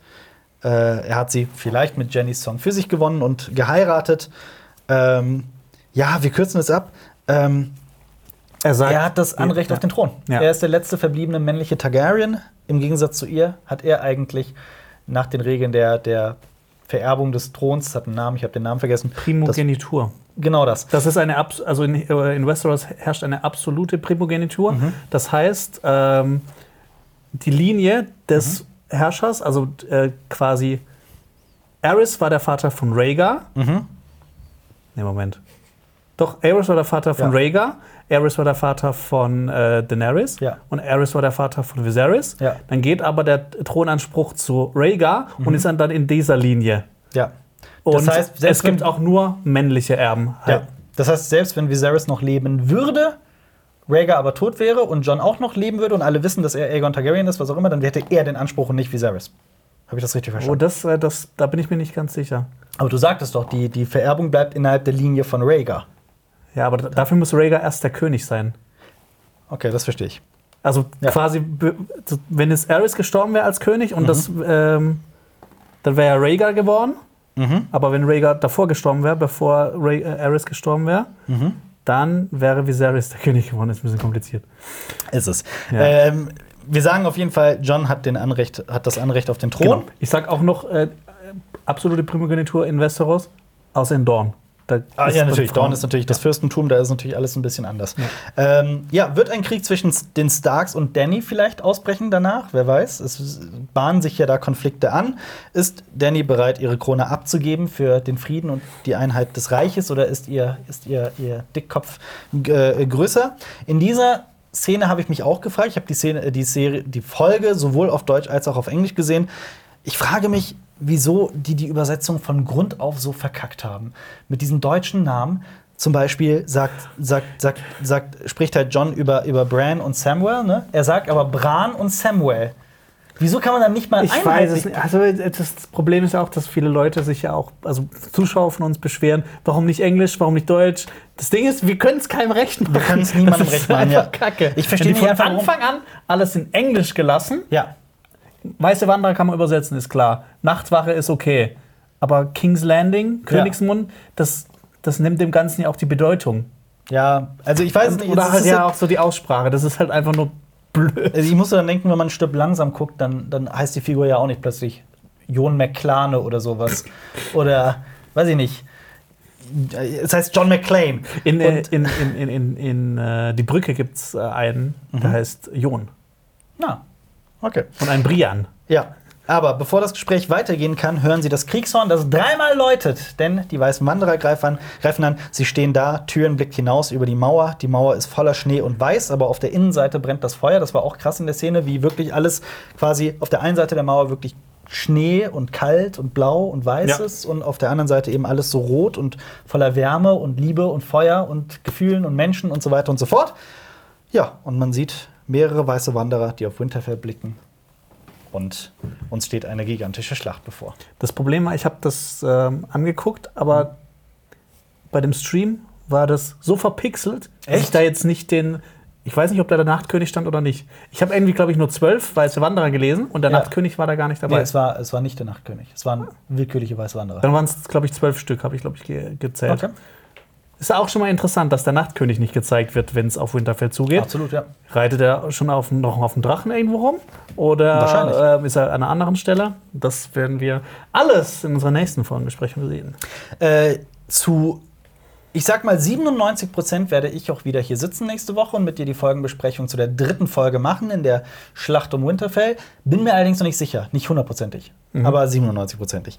Äh, ihr solltet auf jeden Fall Cinema Strikes Back abonnieren, um das nicht zu verpassen. Denn wir machen diese Folgenbesprechung zu jeder Folge von Game of Thrones, der Staffel 8 und äh, vielleicht dann auch irgendwann, wenn die Spin-off-Serie rauskommt. Wer weiß. Genau. Jemand kann in die Zukunft blicken, nur Bran, aber der ist creepy. äh, wir verlinken auf jeden Fall noch weitere Videos. Du hast was verlinken. Hast du eine Idee? Äh, wir verlinken, verlinken wir doch. Äh, Anziehen Westeros. Anziehen. Nicht Anziehen Westeros. World of Westeros. World of Westeros verlinken wir, so heißt es. World of Westeros verlinken wir euch. Und boah, ich bin noch ein bisschen durch nach zwei Stunden Durch. Labern. Äh, und noch ein anderes Video von den Kollegen von, komm mal, äh, Dings. Schnorr? Ja, Schnurp. Wir verlinken euch da Schnurp.